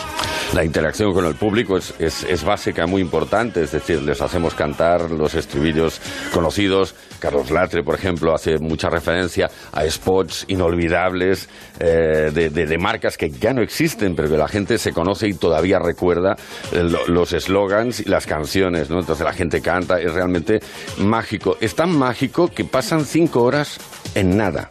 ¿Cinco horas? Cinco horas en nada. Uy, de ver- En nada. debéis perder peso con cinco horas. No, hombre, no, no, está- no estamos nosotros cinco horas, hay un montón de Ah, vale. artistas, hay un montón de artistas. Cinco horas, de repente lo he visto, es una hora más que este programa, que somos, son cuatro horas. Ya tenéis un calendario bastante, bueno, bastante apañadito. Llegáis hasta el 11 de mayo que estaréis en Valencia, pero antes el, el primer concierto es en Madrid. El primero sí, en Madrid. Ah, luego tenemos Barcelona. Luego vendrá Bilbao y para acabar, de momento Valencia y alguno más que está por ahí en el horno. Todavía no está confirmado, pero está en el horno. Ya habéis estado antes en, en Madrid, creo, ¿no? En Madrid, sí, Sí. fue en Zaragoza también estuvisteis. El año pasado, ya podemos decir, el año pasado, pasado, Sí. en enero de 2018. En Zaragoza estuvimos también el año pasado, el 15 de diciembre, y ahora pues la próxima cita, la próxima cita es el 26 de este mes, 26 de enero, en el Wishing Center de Madrid, que bueno, yo creo que es ideal para, si queremos hacer, nos quedan los Reyes, ¿no? Los Reyes Magos. Hay que escribir la carta. Claro, si queremos hacer un buen regalo de Reyes Magos, pues qué mejor que regalar eh, un viaje en el tiempo de cinco horas. Mira lo que dice Lolo a través de Twitter. Dice, una gran diferencia con respecto a hoy de las generaciones que fuimos a la EGB. Es que antes las relaciones sociales eran reales y no virtuales.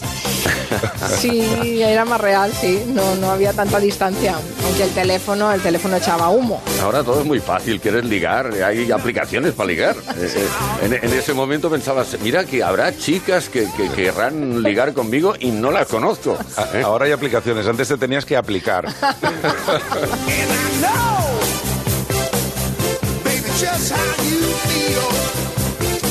Yo recuerdo hace unos años cuando entrevisté a Jorge Díaz y a Javier Icaz, los creadores de este fenómeno Yo fui a la EGB, que pasaban de Facebook a editar el libro.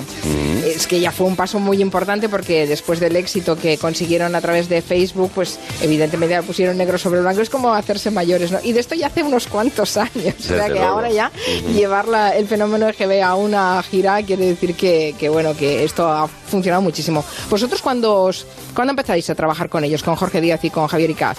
Bueno, esto fue, bueno, na- na- nació en casa una idea que ellos ya tenían, ya estaban pensando hacía tiempo, pero que, bueno, nosotros, eh, eh, con- concretamente, mi mujer me dijo un día, oye, ¿por qué no hacéis algo con, con los de la EGB, con, con Javier y Jorge?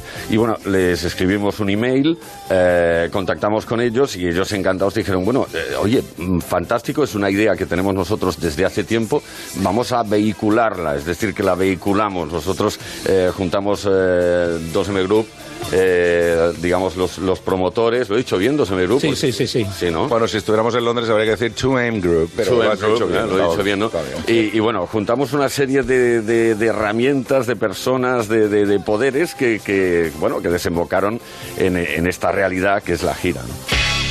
Quédate con lo mejor, con Rocío Santos.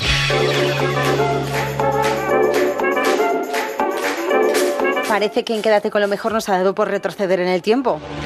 Porque en una de las últimas sociedades anónimas de Julia en la Onda hemos conocido a Jordi Vila, que es inventor y empresario que introdujo en España el famoso juguete Brinca y otras creaciones como la fregona a tiras que comercializó la marca Vileda.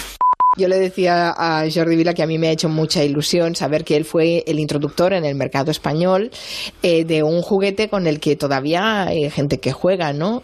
Que no sé si ustedes lo recordarán. eh, la brinca se llama, brin- brinca. Sí, o- bueno, brinca le puse yo el nombre. En, inglés. es, es una espiral metálica que va cambiando de forma a medida que, que salta. Yo Sí, jugaba con sí. ella cuando era pequeña, sal- haciéndole saltar los escalones. Sí, ahora, es de plástico. Entonces era metálica y el nombre original en, Irlanda era Slinky. Y lo trajo un amigo mío en unas vacaciones, un amigo al que saludo, porque además hace 50 años que no veo, que se llama Juan Luis Jimeno, y que lo trajo en unas vacaciones y me lo regaló. Y digo, "Hombre, esto sí lo hiciéramos aquí se vendería. Y nos liamos a hacerlo.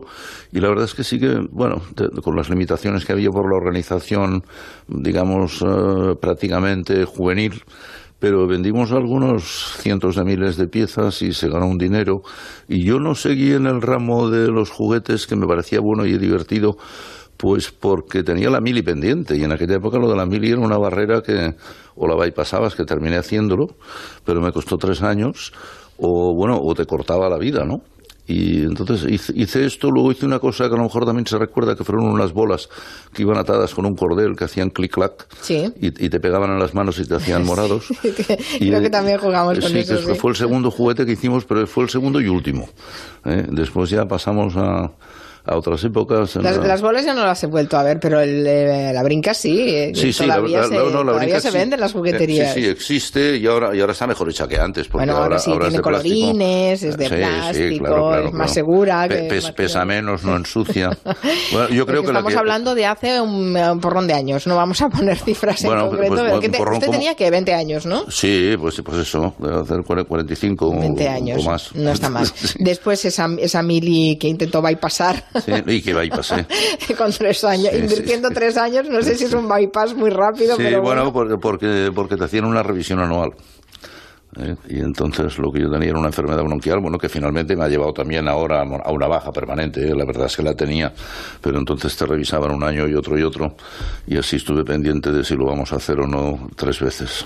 Lo que está claro es que Jordi Vila ya desde muy joven eh, tenía, te- tenía eh, inquietudes, inquietudes Sí. que le han llevado a desarrollar muchas patentes. y las tengo aún, ¿eh? Muchas, bueno, es que eso no se pierde, Sí, sí. uno empieza con eso y no, y no acaba.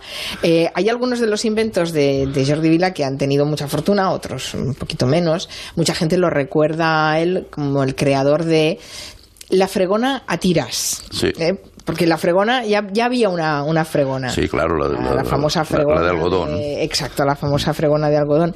Eh, pero la de tiras, que comercializó Vileda, Sí, la suya, fue el Vileda fue el primero. Nosotros, la, la verdad es que llegó un momento que hicimos eh, hasta veintitantas marcas. Hicimos marcas importantes internacionales. Fue Vileda fue la primera, que luego, bueno, por razones que no vienen al caso, pues nos, nos pegamos comercialmente con ellos. Luego hicimos Spontex, hicimos 3M, hicimos marcas de, de implantación internacional. Y hay que decir que esto yo tampoco lo hice solo, lo hice con José Ramón Costa, que era entonces un gran amigo y mi socio, y bueno, empezamos juntos y terminamos juntos, porque luego finalmente vendimos la empresa a una multinacional, pues 10 o 12 años después de haber empezado. Esa fregona, eh, creo que la patente la registra usted en una fecha muy significativa. Sí, 20 de noviembre del 75. Cuando murió Franco, el día que Exactamente. murió Franco. el mismo día que además hicimos la Sociedad Anónima, que lleva el nombre de este programa, que, que empezó, que empezó a fabricarla. Y sí, esta es una anécdota que muchas veces se ha contado porque estábamos en una notaría y, y en la misma notaría estuvimos viendo en una televisión en blanco y negro el testamento político de Franco, ra- entonces por Arias Navarro, junto al notario, que estaba preocupadísimo con el tema, y nosotros la verdad es que teníamos la cabeza a 3.000 kilómetros de allá y nos importaba un pito quién se hubiera muerto o no y nos íbamos a hacer fregonas disparados saliendo de ahí en cuanto tuviéramos los papeles, pero el hombre se le veía preocupado y nostálgico por el asunto y era la notaría de, de Arenys, porque además fuimos ahí también por ir deprisa y corriendo. Arenys La- en el Maresma, en la sí, sí, costa Aren- Arenys de Mar. Y, y fuimos, fuimos ahí pues porque es la notaría que tenía ahora y que tenían un nombre y tal, y lo hicimos deprisa y corriendo. Bueno, también era muy joven en esa época, ¿no? Que tenía 23, 24. 23, 24 años. Sí, Es decir, que ya, ya apuntaba maneras de gran emprendedor. Sí, sí, de gran emprendedor, la verdad es que no se pueden negar. Otra cosa es que haya grandes éxitos y, y grandes fallos también, ¿no? Porque de los fallos también se aprende. Rocío Santos, quédate con lo mejor.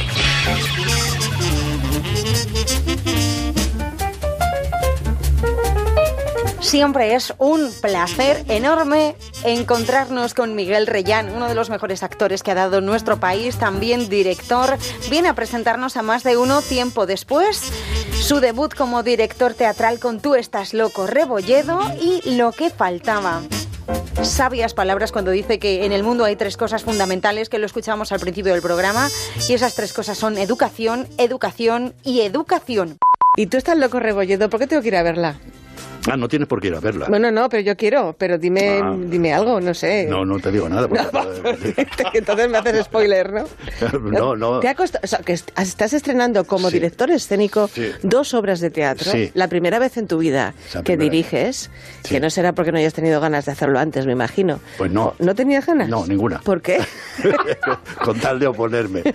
Porque soy un poco panoli, que es una palabra que está en ¿Que te desuso. daba vergüenza, Que- te daba apuro no, te- que o no cierto, tenías De vez en cuando algunos colegas tuyos dicen, a ver, recomienda, ¿por qué tienen que ir a ver esta película? Sí. ¿Por qué tienen que ir a ver esta función? Y eso, Sí. pues no tienen por qué ir a No verla. tiene, ya lo sé que no tiene. Que, que vaya el que esté interesado en el teatro. Claro. Porque digo, pues, está interesado porque merece la pena, porque por esta razón, al que no le, el que no le guste el teatro, que se vaya al bingo o que vaya donde sea. Ahora, que tampoco, eh, muchas veces lo digo, si no le gusta a usted el teatro, dése la oportunidad. Claro. Puede ser que vaya y diga, caramba, he descubierto algo que es fantástico, Claro. pero bueno. ¿Y la oportunidad se la podrían dar con estas, tú estás loco, Rebolledo? Hombre, pues... ¿Es lo que faltaba? ¿Cómo lo ves? Pues nunca se sabe, nunca se sabe porque esto también es un misterio. Lo que faltaba es un monólogo de una mujer Sí. de edad madura, Ana Soriano, maravillosa actriz, que lo interesante del teatro y del cine en general, y eso es que hable del señor que está sentado en la butaca, el ser humano que tenga algo que ver con nosotros. Y entonces hay una edad, es una... De las mujeres, dices, lo- ¿no? Y de los hombres. ¿También de los hombres, Sí, tú una- crees? hay, un- sí, hay una edad, No la sé, crisis de los no 40. sé. sí, ah, bueno, sí. que tengáis crisis, vale, pero... crisis, sí, hay una, hombre, hay una edad en la que de pronto te das cuenta de que te queda menos por vivir de lo que has vivido, Ya. de haces balance. Sí, os da que por las jovencitas. no, al que le da. Querida, no nos metas Perdón, en no, no, no te meto a ti. Como nos pongamos así, yo beligerante. En las mujeres tenéis cambios fisiológicos. Sí. Y, y después hay una cosa que también em, ahora ha cambiado, Ah. pero hasta hace dos días y todavía hay, hay secuelas. Los hombres, el que, por ejemplo, estos señores que tenemos al lado, a medida que vayamos mm, haciéndonos mayores, se pueden convertir. Veas el ejemplo por la Junta Lámina, en maduros interesantes. Las Las mujeres no, ni de casualidad. Y eso se lleva cuando de En pronto- invisibles nos convertimos. Claro, y cuando dejas de ser deseable, Hmm. sobre todo para que las, las que han sido, eso debe ser terrorífico. Y eso habla de lo que faltaba habla de eso. Es una mujer que va a hacer un viaje, que no deja de ser la metáfora de la vida, un viaje que hizo con 20 años con otras tres amigas, que ahora ya no quieren. Una se ha muerto y las otras, yo ya no. La Ya. frase horrible. Yo ya no. Y esta dice, pues yo, yo sí. Claro que sí. Y es fantástico. Es emocionante y lo que faltaba. Entonces de que Peter. Quilter, un autor inglés. Ujú.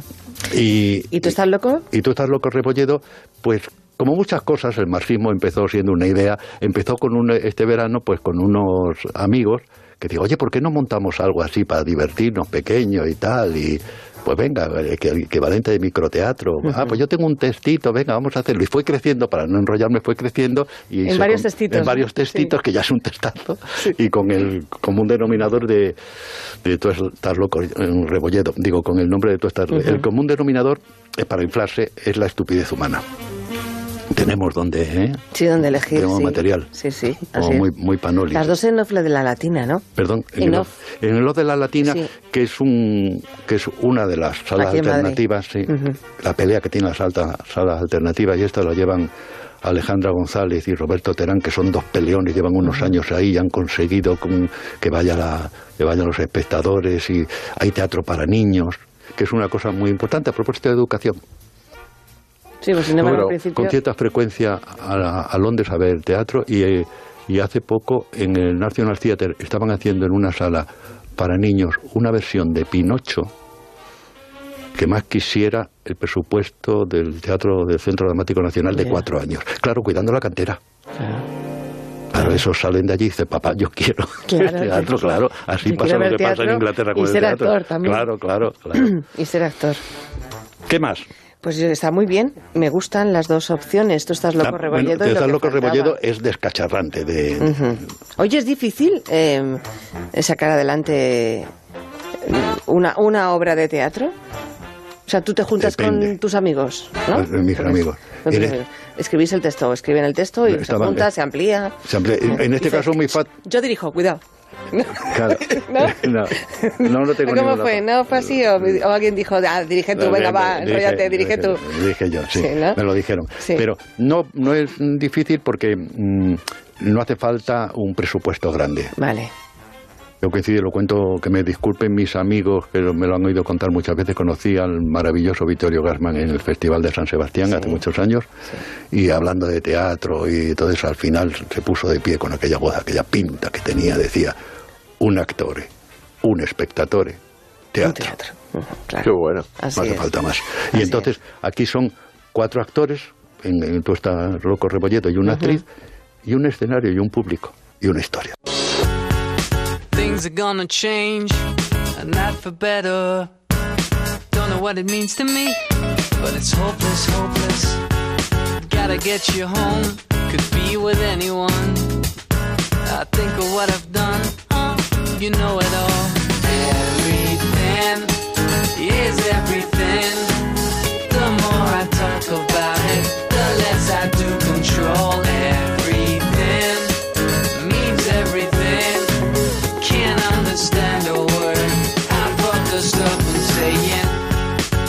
Things I do possess, sometimes they own me too. What they gonna do to me? I think it's hopeless, hopeless. What I can't explain, I'm sure you get it well. Uh, since I always wanted, I always wanted you. Everything is everything.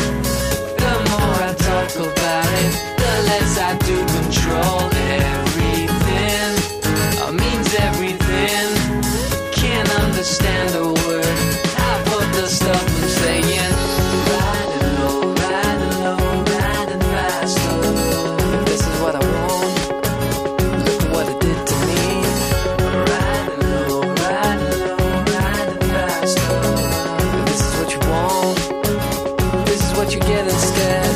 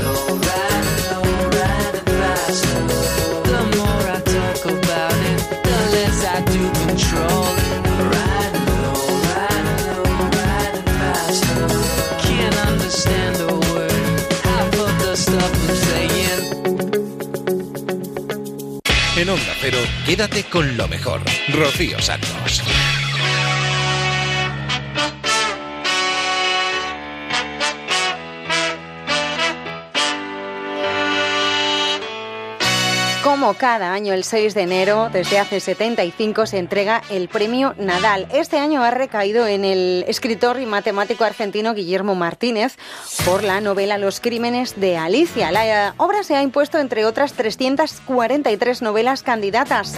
Y tiene un vínculo con un libro anterior que son Los crímenes de Oxford. Hemos hablado con Guillermo Martínez en más de uno. Guillermo, buenos días. Hola, ¿qué tal? Buenos días. Enhorabuena por el premio, Guillermo. Bueno, muchísimas gracias. ¿Has dormido bien? no, no he dormido casi nada. ¿Porque no te han dejado dormir o porque...? Bueno, a las 5 de la mañana me acosté porque, bueno, tenía muchos mensajes de Argentina, sobre todo, en fin. y el, el, premio terminó tarde, ¿no? Hasta hubo una rueda de prensa, hasta las 2 de la mañana estuvimos todavía tomando copas, así que fue, fue larga la noche. Los crímenes de Alicia, siendo el autor el mismo que los crímenes imperceptibles, que aquí se llamó los crímenes de Oxford, uh -huh. y, que, y, que, muchos oyentes nuestros conocen porque han leído la novela y, y, otros porque han visto la película, y otros porque han leído la novela y luego han visto la película de Alex de la Iglesia. ¿Hay alguna conexión entre una novela y otra, Guillermo? Sí, sí, por supuesto. Eh, esta novela transcurre eh, un año después de los acontecimientos de los crímenes de Oxford. -huh es totalmente independiente, pero conserva algunos de los personajes de la novela anterior. en particular, la dupla, digamos, del, del, profesor de lógica Arthur Seldon y su discípulo, el estudiante argentino de, de matemática. O sea, los personajes principales reaparecen aquí. Eh, Arthur Seldom es uno de los miembros de la hermandad de Lewis Carroll y bueno, eh, se desencadena con una página arrancada por los familiares de los diarios privados de Lewis Carroll eh, y esto, esta dupla de personajes eh, investigan de algún modo por su cuenta a la par de la policía, que es lo que está ocurriendo. Mm. ¿A, ¿A, los lectores nos lo has puesto todavía más difícil que en la novela Los crímenes de Oxford? ¿En qué sentido? No para, no para disfrutar leyendo, sino para llegar a descubrir nosotros mismos qué es lo que ha pasado. No, creo que, o sea, lo que cuidé, como me parece que corresponde al género policial, es que el lector que va siguiendo con, con cuidado la trama eh, pueda, llegado cierto momento, descubrir por sí mismo eh, de lo esencial sí. de lo de la de la de la trama oculta digamos no para develar en todo caso más que quién fue cómo es el nuevo orden lógico que explica todos los sucesos no eso es lo que me, parece más interesante de la novela de, de Enigma que a la par que se van presentando los hechos, el, el, lector intuye que hay algo así como un segundo reordenamiento posible, que es lo que ocurre también en el acto de ilusionismo. Eso es para mí lo que lo que conecta, lo que liga eh, el, el, relato policial con, con, el acto de ilusionismo y es la metáfora para, para mí preferida de la literatura en general, ¿no? Hay una cierta magia en descubrir que lo que uno pensaba de una forma eh, se puede explicar de, de otra muy distinta y, y, y, que a la vez tiene su, su necesidad y su lógica. Fíjate que en el diario La Vanguardia, dos páginas antes de informar del premio Nadal, hay un reportaje que también te interesará, Guillermo, que dice sin matemáticos en las aulas. Cada vez hay menos graduados en matemáticas explicando esta asignatura en los institutos. Uh -huh. ¿Qué vamos a hacer con las matemáticas entonces? Eh, bueno, en, en, la Argentina también hay un problema de ese tipo con las carreras en general sí. de ingeniería o de informática. Se van, van a hacer falta más eh, científicos de los que actualmente puede dar la universidad. Uh -huh. Y se ha pensado en un, en un canal de televisión específico dedicado a, a, la divulgación de las ciencias y en, en, las formas más variadas, ¿no? incluso con series cuyos personajes sean científicos. Entonces creo que es un problema mm, que avanza en general en las distintas sociedades. Eh, no tanto en Estados Unidos, donde a partir de lo que fue la carrera espacial eh, y la necesidad de Estados Unidos de ponerse a la par en su momento de la Unión Soviética, llevó a que se reformularan todas las eh, carreras eh, y, y, todos los los cursos en el secundario y hay mucho hincapié en las ciencias, pero en nuestros países sí, eh, realmente está faltando ese sesgo científico. Cuando no- nos dicen, ¿tú eres de ciencias o de letras? La, única respuesta correcta es, ¿pero por qué hay que ser de una cosa y- o Por de la otra? supuesto, tota- coincido totalmente. O sea, yo me inicié siempre escribiendo eh, y bueno, en un momento empecé a estudiar ciencias y nunca sentí esa dualidad tan dramática que, que percibe la gente, ¿no? Eso también es una falla de la educación, no, no poder articular... eh, como se hacía en la antigüedad, ¿no es cierto? Que en la filosofía se, se estudiaba geometría y se estudiaba matemática. eh, ah, ahora hay, una, hay un divorcio que es totalmente falso, inconcebible, te diría. Guillermo, un placer hablar contigo esta mañana. Enhorabuena de nuevo y que tengas un día estupendo. Muchísimas gracias, hasta luego. ¿eh? Fuerte Adiós. abrazo. Guillermo Martínez, Premio Nadal del año 2019 por los crímenes de Alicia. Quédate con lo mejor en Onda Cero. Un personaje más de uno que ya empieza a ser asiduo, que es Braulio. A lo mejor te suena, a lo mejor te acuerdas de él. Bueno, pues mm, Braulio se enfada con Carlos Alsina por felicitarle el año un 7 de enero y se pregunta que hasta cuándo se puede felicitar. ¿Hasta Semana Santa? Además nos habla que le encantan las sobras y que sigue con los langostinos y las nécoras de Navidad porque, oye, como le han sobrado tantas, pues hay que comerlas.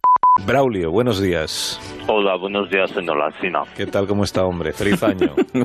¿Cómo dice? Feliz año, que no se lo he deseado todavía. Ah, ¿Usted también? Sí, como que yo también. Le Usted saludado. también con lo de feliz año, ¿no? Otra vez. Sí, pero vamos, Mire, es lo no, normal, ¿no? Pero bueno, va- mire, voy a aprovechar, ya que me han dado voz y voto, casi, eh, que hay millones de oyentes, Sí, para verdad. hacer una petición a todos los españoles de bien que me están escuchando, ¿vale? Sí. Estamos a día 8, Ocho. de enero, No, siete. día 7 de enero. Siete, siete. Pues me- me- me- No es que pues yo quiera igual. corregir al guionista, pero es siete, no ocho. 7 de enero. Sí. Que joder, ya, ya no se felicita el año. ¿Cómo que no? Usted- no, Ya. no, es verdad. ¿Usted cree que más allá del día 2, como mucho el 3, es normal andar con la mierda esta de Pero, hombre, no se, felicitar el año? pero, pero no se indigne usted tantísimo. Ah, feliz año, estéis hasta las pelotas de hambre. No, ya. hombre, pero hable usted con, con educación. No pierda nunca la educación en este programa. Bueno, perdóneme. Entonces, Disculpen, pero Es es fruto de nuestra buena educación que quienes no nos hemos visto hasta este momento del nuevo año, pues nos deseemos feliz año. Yo tampoco le veo tanta, tanta Pero complicación. ¿cuán- ¿hasta cuándo va a durar? ¿Hasta Semana Santa? Pues hombre, yo qué sé, pues, pues hasta hasta la Candelaria me han dicho que se puede Bueno, Sí, el año. Ya está bien. Es que, discúlpeme, ¿eh? pero es que este tema me solivianta de una manera fundamental. Cada mes de enero es la misma historia, ya sabe usted, porque yo se lo conté hace un par de semanas, que yo en estas fechas voy yendo de casa en casa. Sí, ¿eh? sí, pues. Y en cada puerta es lo mismo, feliz año, feliz año, feliz año, ya... Perdón, voy a contar hasta tres. Oiga, pero usted, vamos al, al asunto. Usted sigue recogiendo, digamos, lo que nos sobra a los demás en. O sea, el roscón, por ejemplo, que es muy de quedar siempre ahí un, un, un fragmento, un trozo de roscón. Es muy de que la fruta escarchada, esa que no nos gusta a nadie, se va apartando del roscón y se queda ahí acumulada toda en una esquina de la caja de cartón. Usted todo eso lo recoge. Pues mire, ahora mismo voy camino de de Duero. Tengo ahí una familia de 19 personas Sí. que les ha sobrado una buena pieza de reina de trufa y ya me hago de paso recorrido por la zona. El año pasado me traje de Burgos 63 kilos de roscón. A ver qué tal se da esta 63 vez. kilos de roscón. 63 kilos de roscón. Madre mía. ¿Eso tiene que absorber? Eso sí, chupas mucho, es verdad. Ya, pero el, el roscón se queda duro en cuanto pasan, por ejemplo, 15 días, ¿no? Ya empieza a notarse un poco de... Bueno, pero eso, eso mojadito en leche, se ablanda ¿eh? y viene fenomenal para el desayuno. Es como pan migao. ¿eh? Y el No toque de anís le da un toque bien rico al café con leche. Ya, ya, ya. Es una, es una forma de hacerlo. Y eso, además, si, como, a ver, si está como un pedrusco, yo lo que hago es lo rayo y me vale para empanar Lo croquetas. Ah, lo ra- raya. Lo, lo rayo Lo raya, lo radia. y, y con eso empano croquetas. Y hago, pues eso, los restos del pollo de la Nochebuena y de la sopa, pues me hago una sopita y luego unas croquetitas con, con el Están muy ricas. Una gloria bendita comer en su casa, ¿eh? Es maravilloso. Lo tiene usted todo previsto ahí, sí. ¿Qué ha comido usted estos días? Cuéntenos. Bueno, ahora roscón, ¿no? Pues es roscón por la mañana, por la media tar- tarde, noche y para cenar también. Y luego para recenar me como roscón. Y me lo como con ansia, porque aún está tiernecito. Figúrese que ya me he zampado sin querer como cinco figuritas de esas que, que meten de sorpresa. Sí, pero eso no se Que, come. No, pero lo malo es que luego al salir rascan un poco, pero bueno, no voy a dar detalles. Ah. Aparte del roscón, sigo con los langostinos y las mecoras de Navidad, que ya están cogiendo un poquito de color y de aroma. Oh, asquerosa. Y hay que darle salida pronto antes de que llegue febrero, pero aún está bueno y con un poquito del limón y de mayonesa entra perfectamente. Ah, muy desagradable está quedando esta conversación. ¿eh? Voy a pero colgarle. bueno, se- señora Alsina, ¿puedo hacer una petición a sus oyentes? ¿Me deja dar un mensaje? Sí, haga la petición y voto? le cuelgo ya inmediatamente. No se preocupe, yo lo que quiero pedir a la gente que me está escuchando es que vaya ahora mismo a la báscula, que se pese. ¿Cuántos kilos han engordado estas fiestas, eh? ¿Cebones? que hombre, parecen ustedes un cebones. tapón de alberca. ¡Tres, cinco, nueve kilos! Hombre, por usted? favor, por favor, ¿eh? Que van a ir rodando todo el día. ¿Saben, ¿Saben ustedes lo que le cuesta perder peso?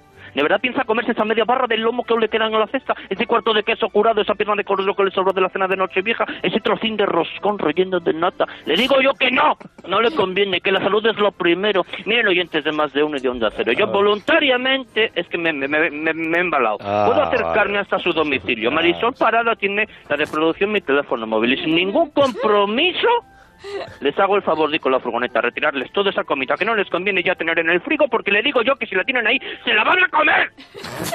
¡Se la van a comer! Pero bueno, Braulio. De verdad es que me... Entonces, si, si no la necesitan, Es que se me altera. la dan. Pero es que se altera usted muchísimo, como si pasara hambre o como si estuviera usted ofendido por. Es que luego son todos gordos. Mire. ¿Ha visto usted la película de...?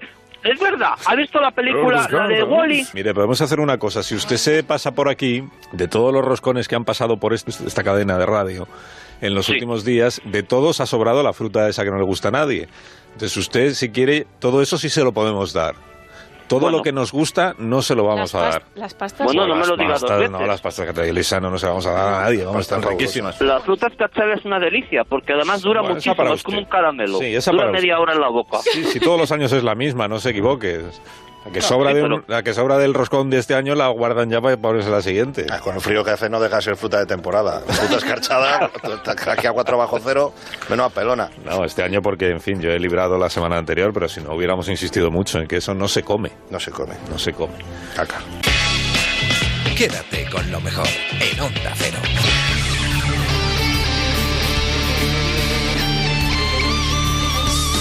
Esta semana, el lunes, se estrenaba La Voz en Antena 3. Lunes y martes, las audiciones a ciegas. Aún quedan audiciones a ciegas, ¿eh? Menudo programón, menudo éxito está teniendo. No es para menos, porque es increíble cómo hemos llorado, cómo nos hemos divertido con estos dos primeros programas. Yo no me lo pierdo. Bueno, pues en más de uno hemos querido hablar con uno de los profesores que tienen en La Voz, que se llama Pascual Tavoz, más conocido como Leo Harlem. El profesor que preparará a todos los concursantes que pasen por el programa para que den lo mejor de sí es el señor Pascual Tavoz. Pascual Tavoz, buenos días. Perdone. Buenos días, Begoña. Un placer venir a dar el cante aquí a estas horas de la mañana. Entonces, ¿Qué le, voz? le ¿Qué voz? veremos el lunes y el martes a las 22.40 en La Voz. Mm, No me podrán ver, eh, realmente yo soy la voz en la sombra, el hombre que susurra a los cantantes. ¿Y en qué consiste eh, su trabajo exactamente, si me lo puede usted decir, señor Bueno, Pascual pues, Tavoz? Soy instructor de canto en la voz, también he sido en Tu cara me suena, en Operación Triunfo, en la gira de Teresa Raval, en Los niños de San Ildefonso, todo en la misma línea. Antes de nada decirle que estoy en la música desde que empecé en la Mili en Torrelodones, en la Academia de Ingeniería. Anda. Y por la noche me escapaba un karaoke que se quedó con el nombre del corralito, que hoy es un Starbucks.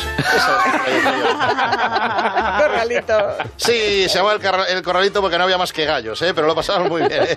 Ya sabes que yo salió noches que el camión de la basura, pero, pero se están perdiendo los karaokes y, y ahora no hay más que chilaos y sitios alternativos, pero Claro. el karaoke es un centro donde han generado los Nino Bravos de este país. Una maravilla, es. una maravilla. Sí, es cierto. Es verdad, ese tiene toda la razón. Que no lo veis, tiene toda la razón. ¿Usted siempre ha ido entonces a, a karaoke? Siempre. Siempre, siempre. Eh, los locales modernos no me van. Estos rincones de ahora eh, parece que están decorados por un vendedor del rastro, ¿eh? con sofás de Sky, la abuela de cuéntame sentada y todo. A mí Son me muy gusta. vintage, muy vintage. Sí, muy vintage. Los chavales hipsters, estos que sabes que van de abuelos vestidos, bien jóvenes. Y, y- y me gustaba a mí el karaoke toda la vida, ese de cubata con actitud, que es, es fundamental un cubata para luego enganchar el micro con fuerza, con energía. Ujú. Hay que meterle material y ahora estos locales son más oscuros, no se ve. Ajá. Esa brillante del karaoke clásico, eso, eso- eso es una maravilla. ¿eh?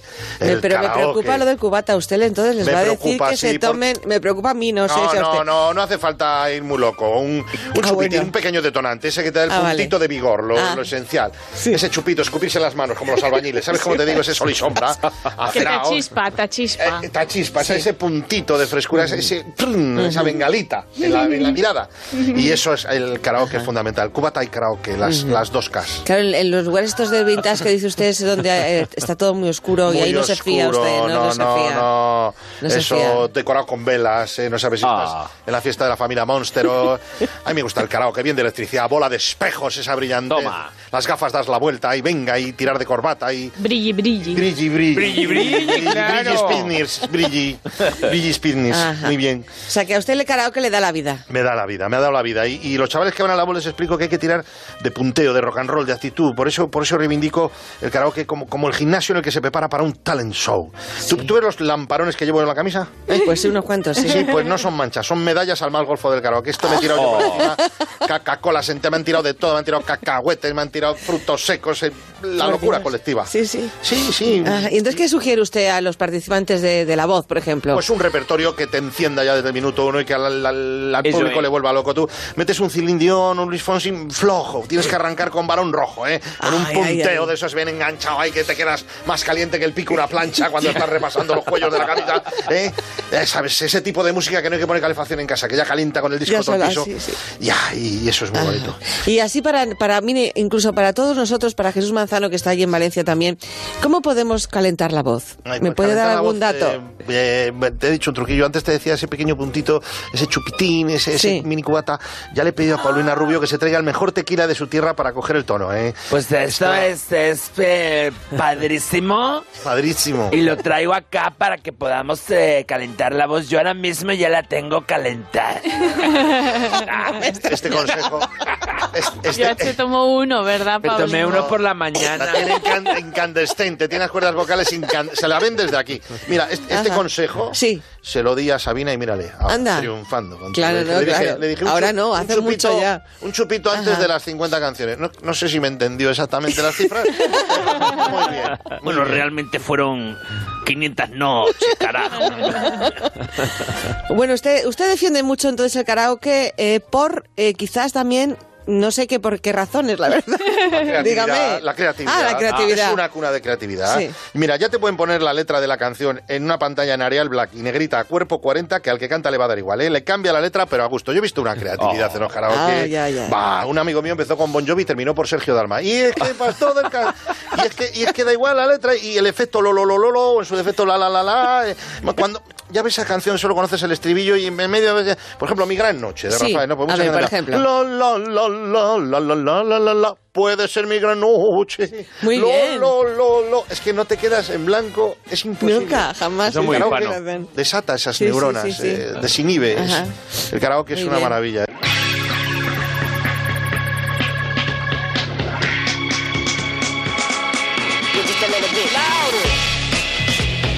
En Onda Cero, quédate con lo mejor.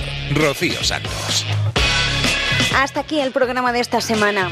Le hemos dado vacaciones a Joan Quintanilla, por eso no tenemos Somos Humanos, y que nos hemos despedido con la risa y con, la, con el buen humor de Leo Harlem y de más de uno. Os espero en la madrugada del viernes al sábado, eso de las 4 o 3 en Canarias, aquí en Onda Cero, ¿eh? Paso lista, no me faltéis. Hasta entonces, que seáis muy felices. Adiós. Quédate con lo mejor en Onda Cero.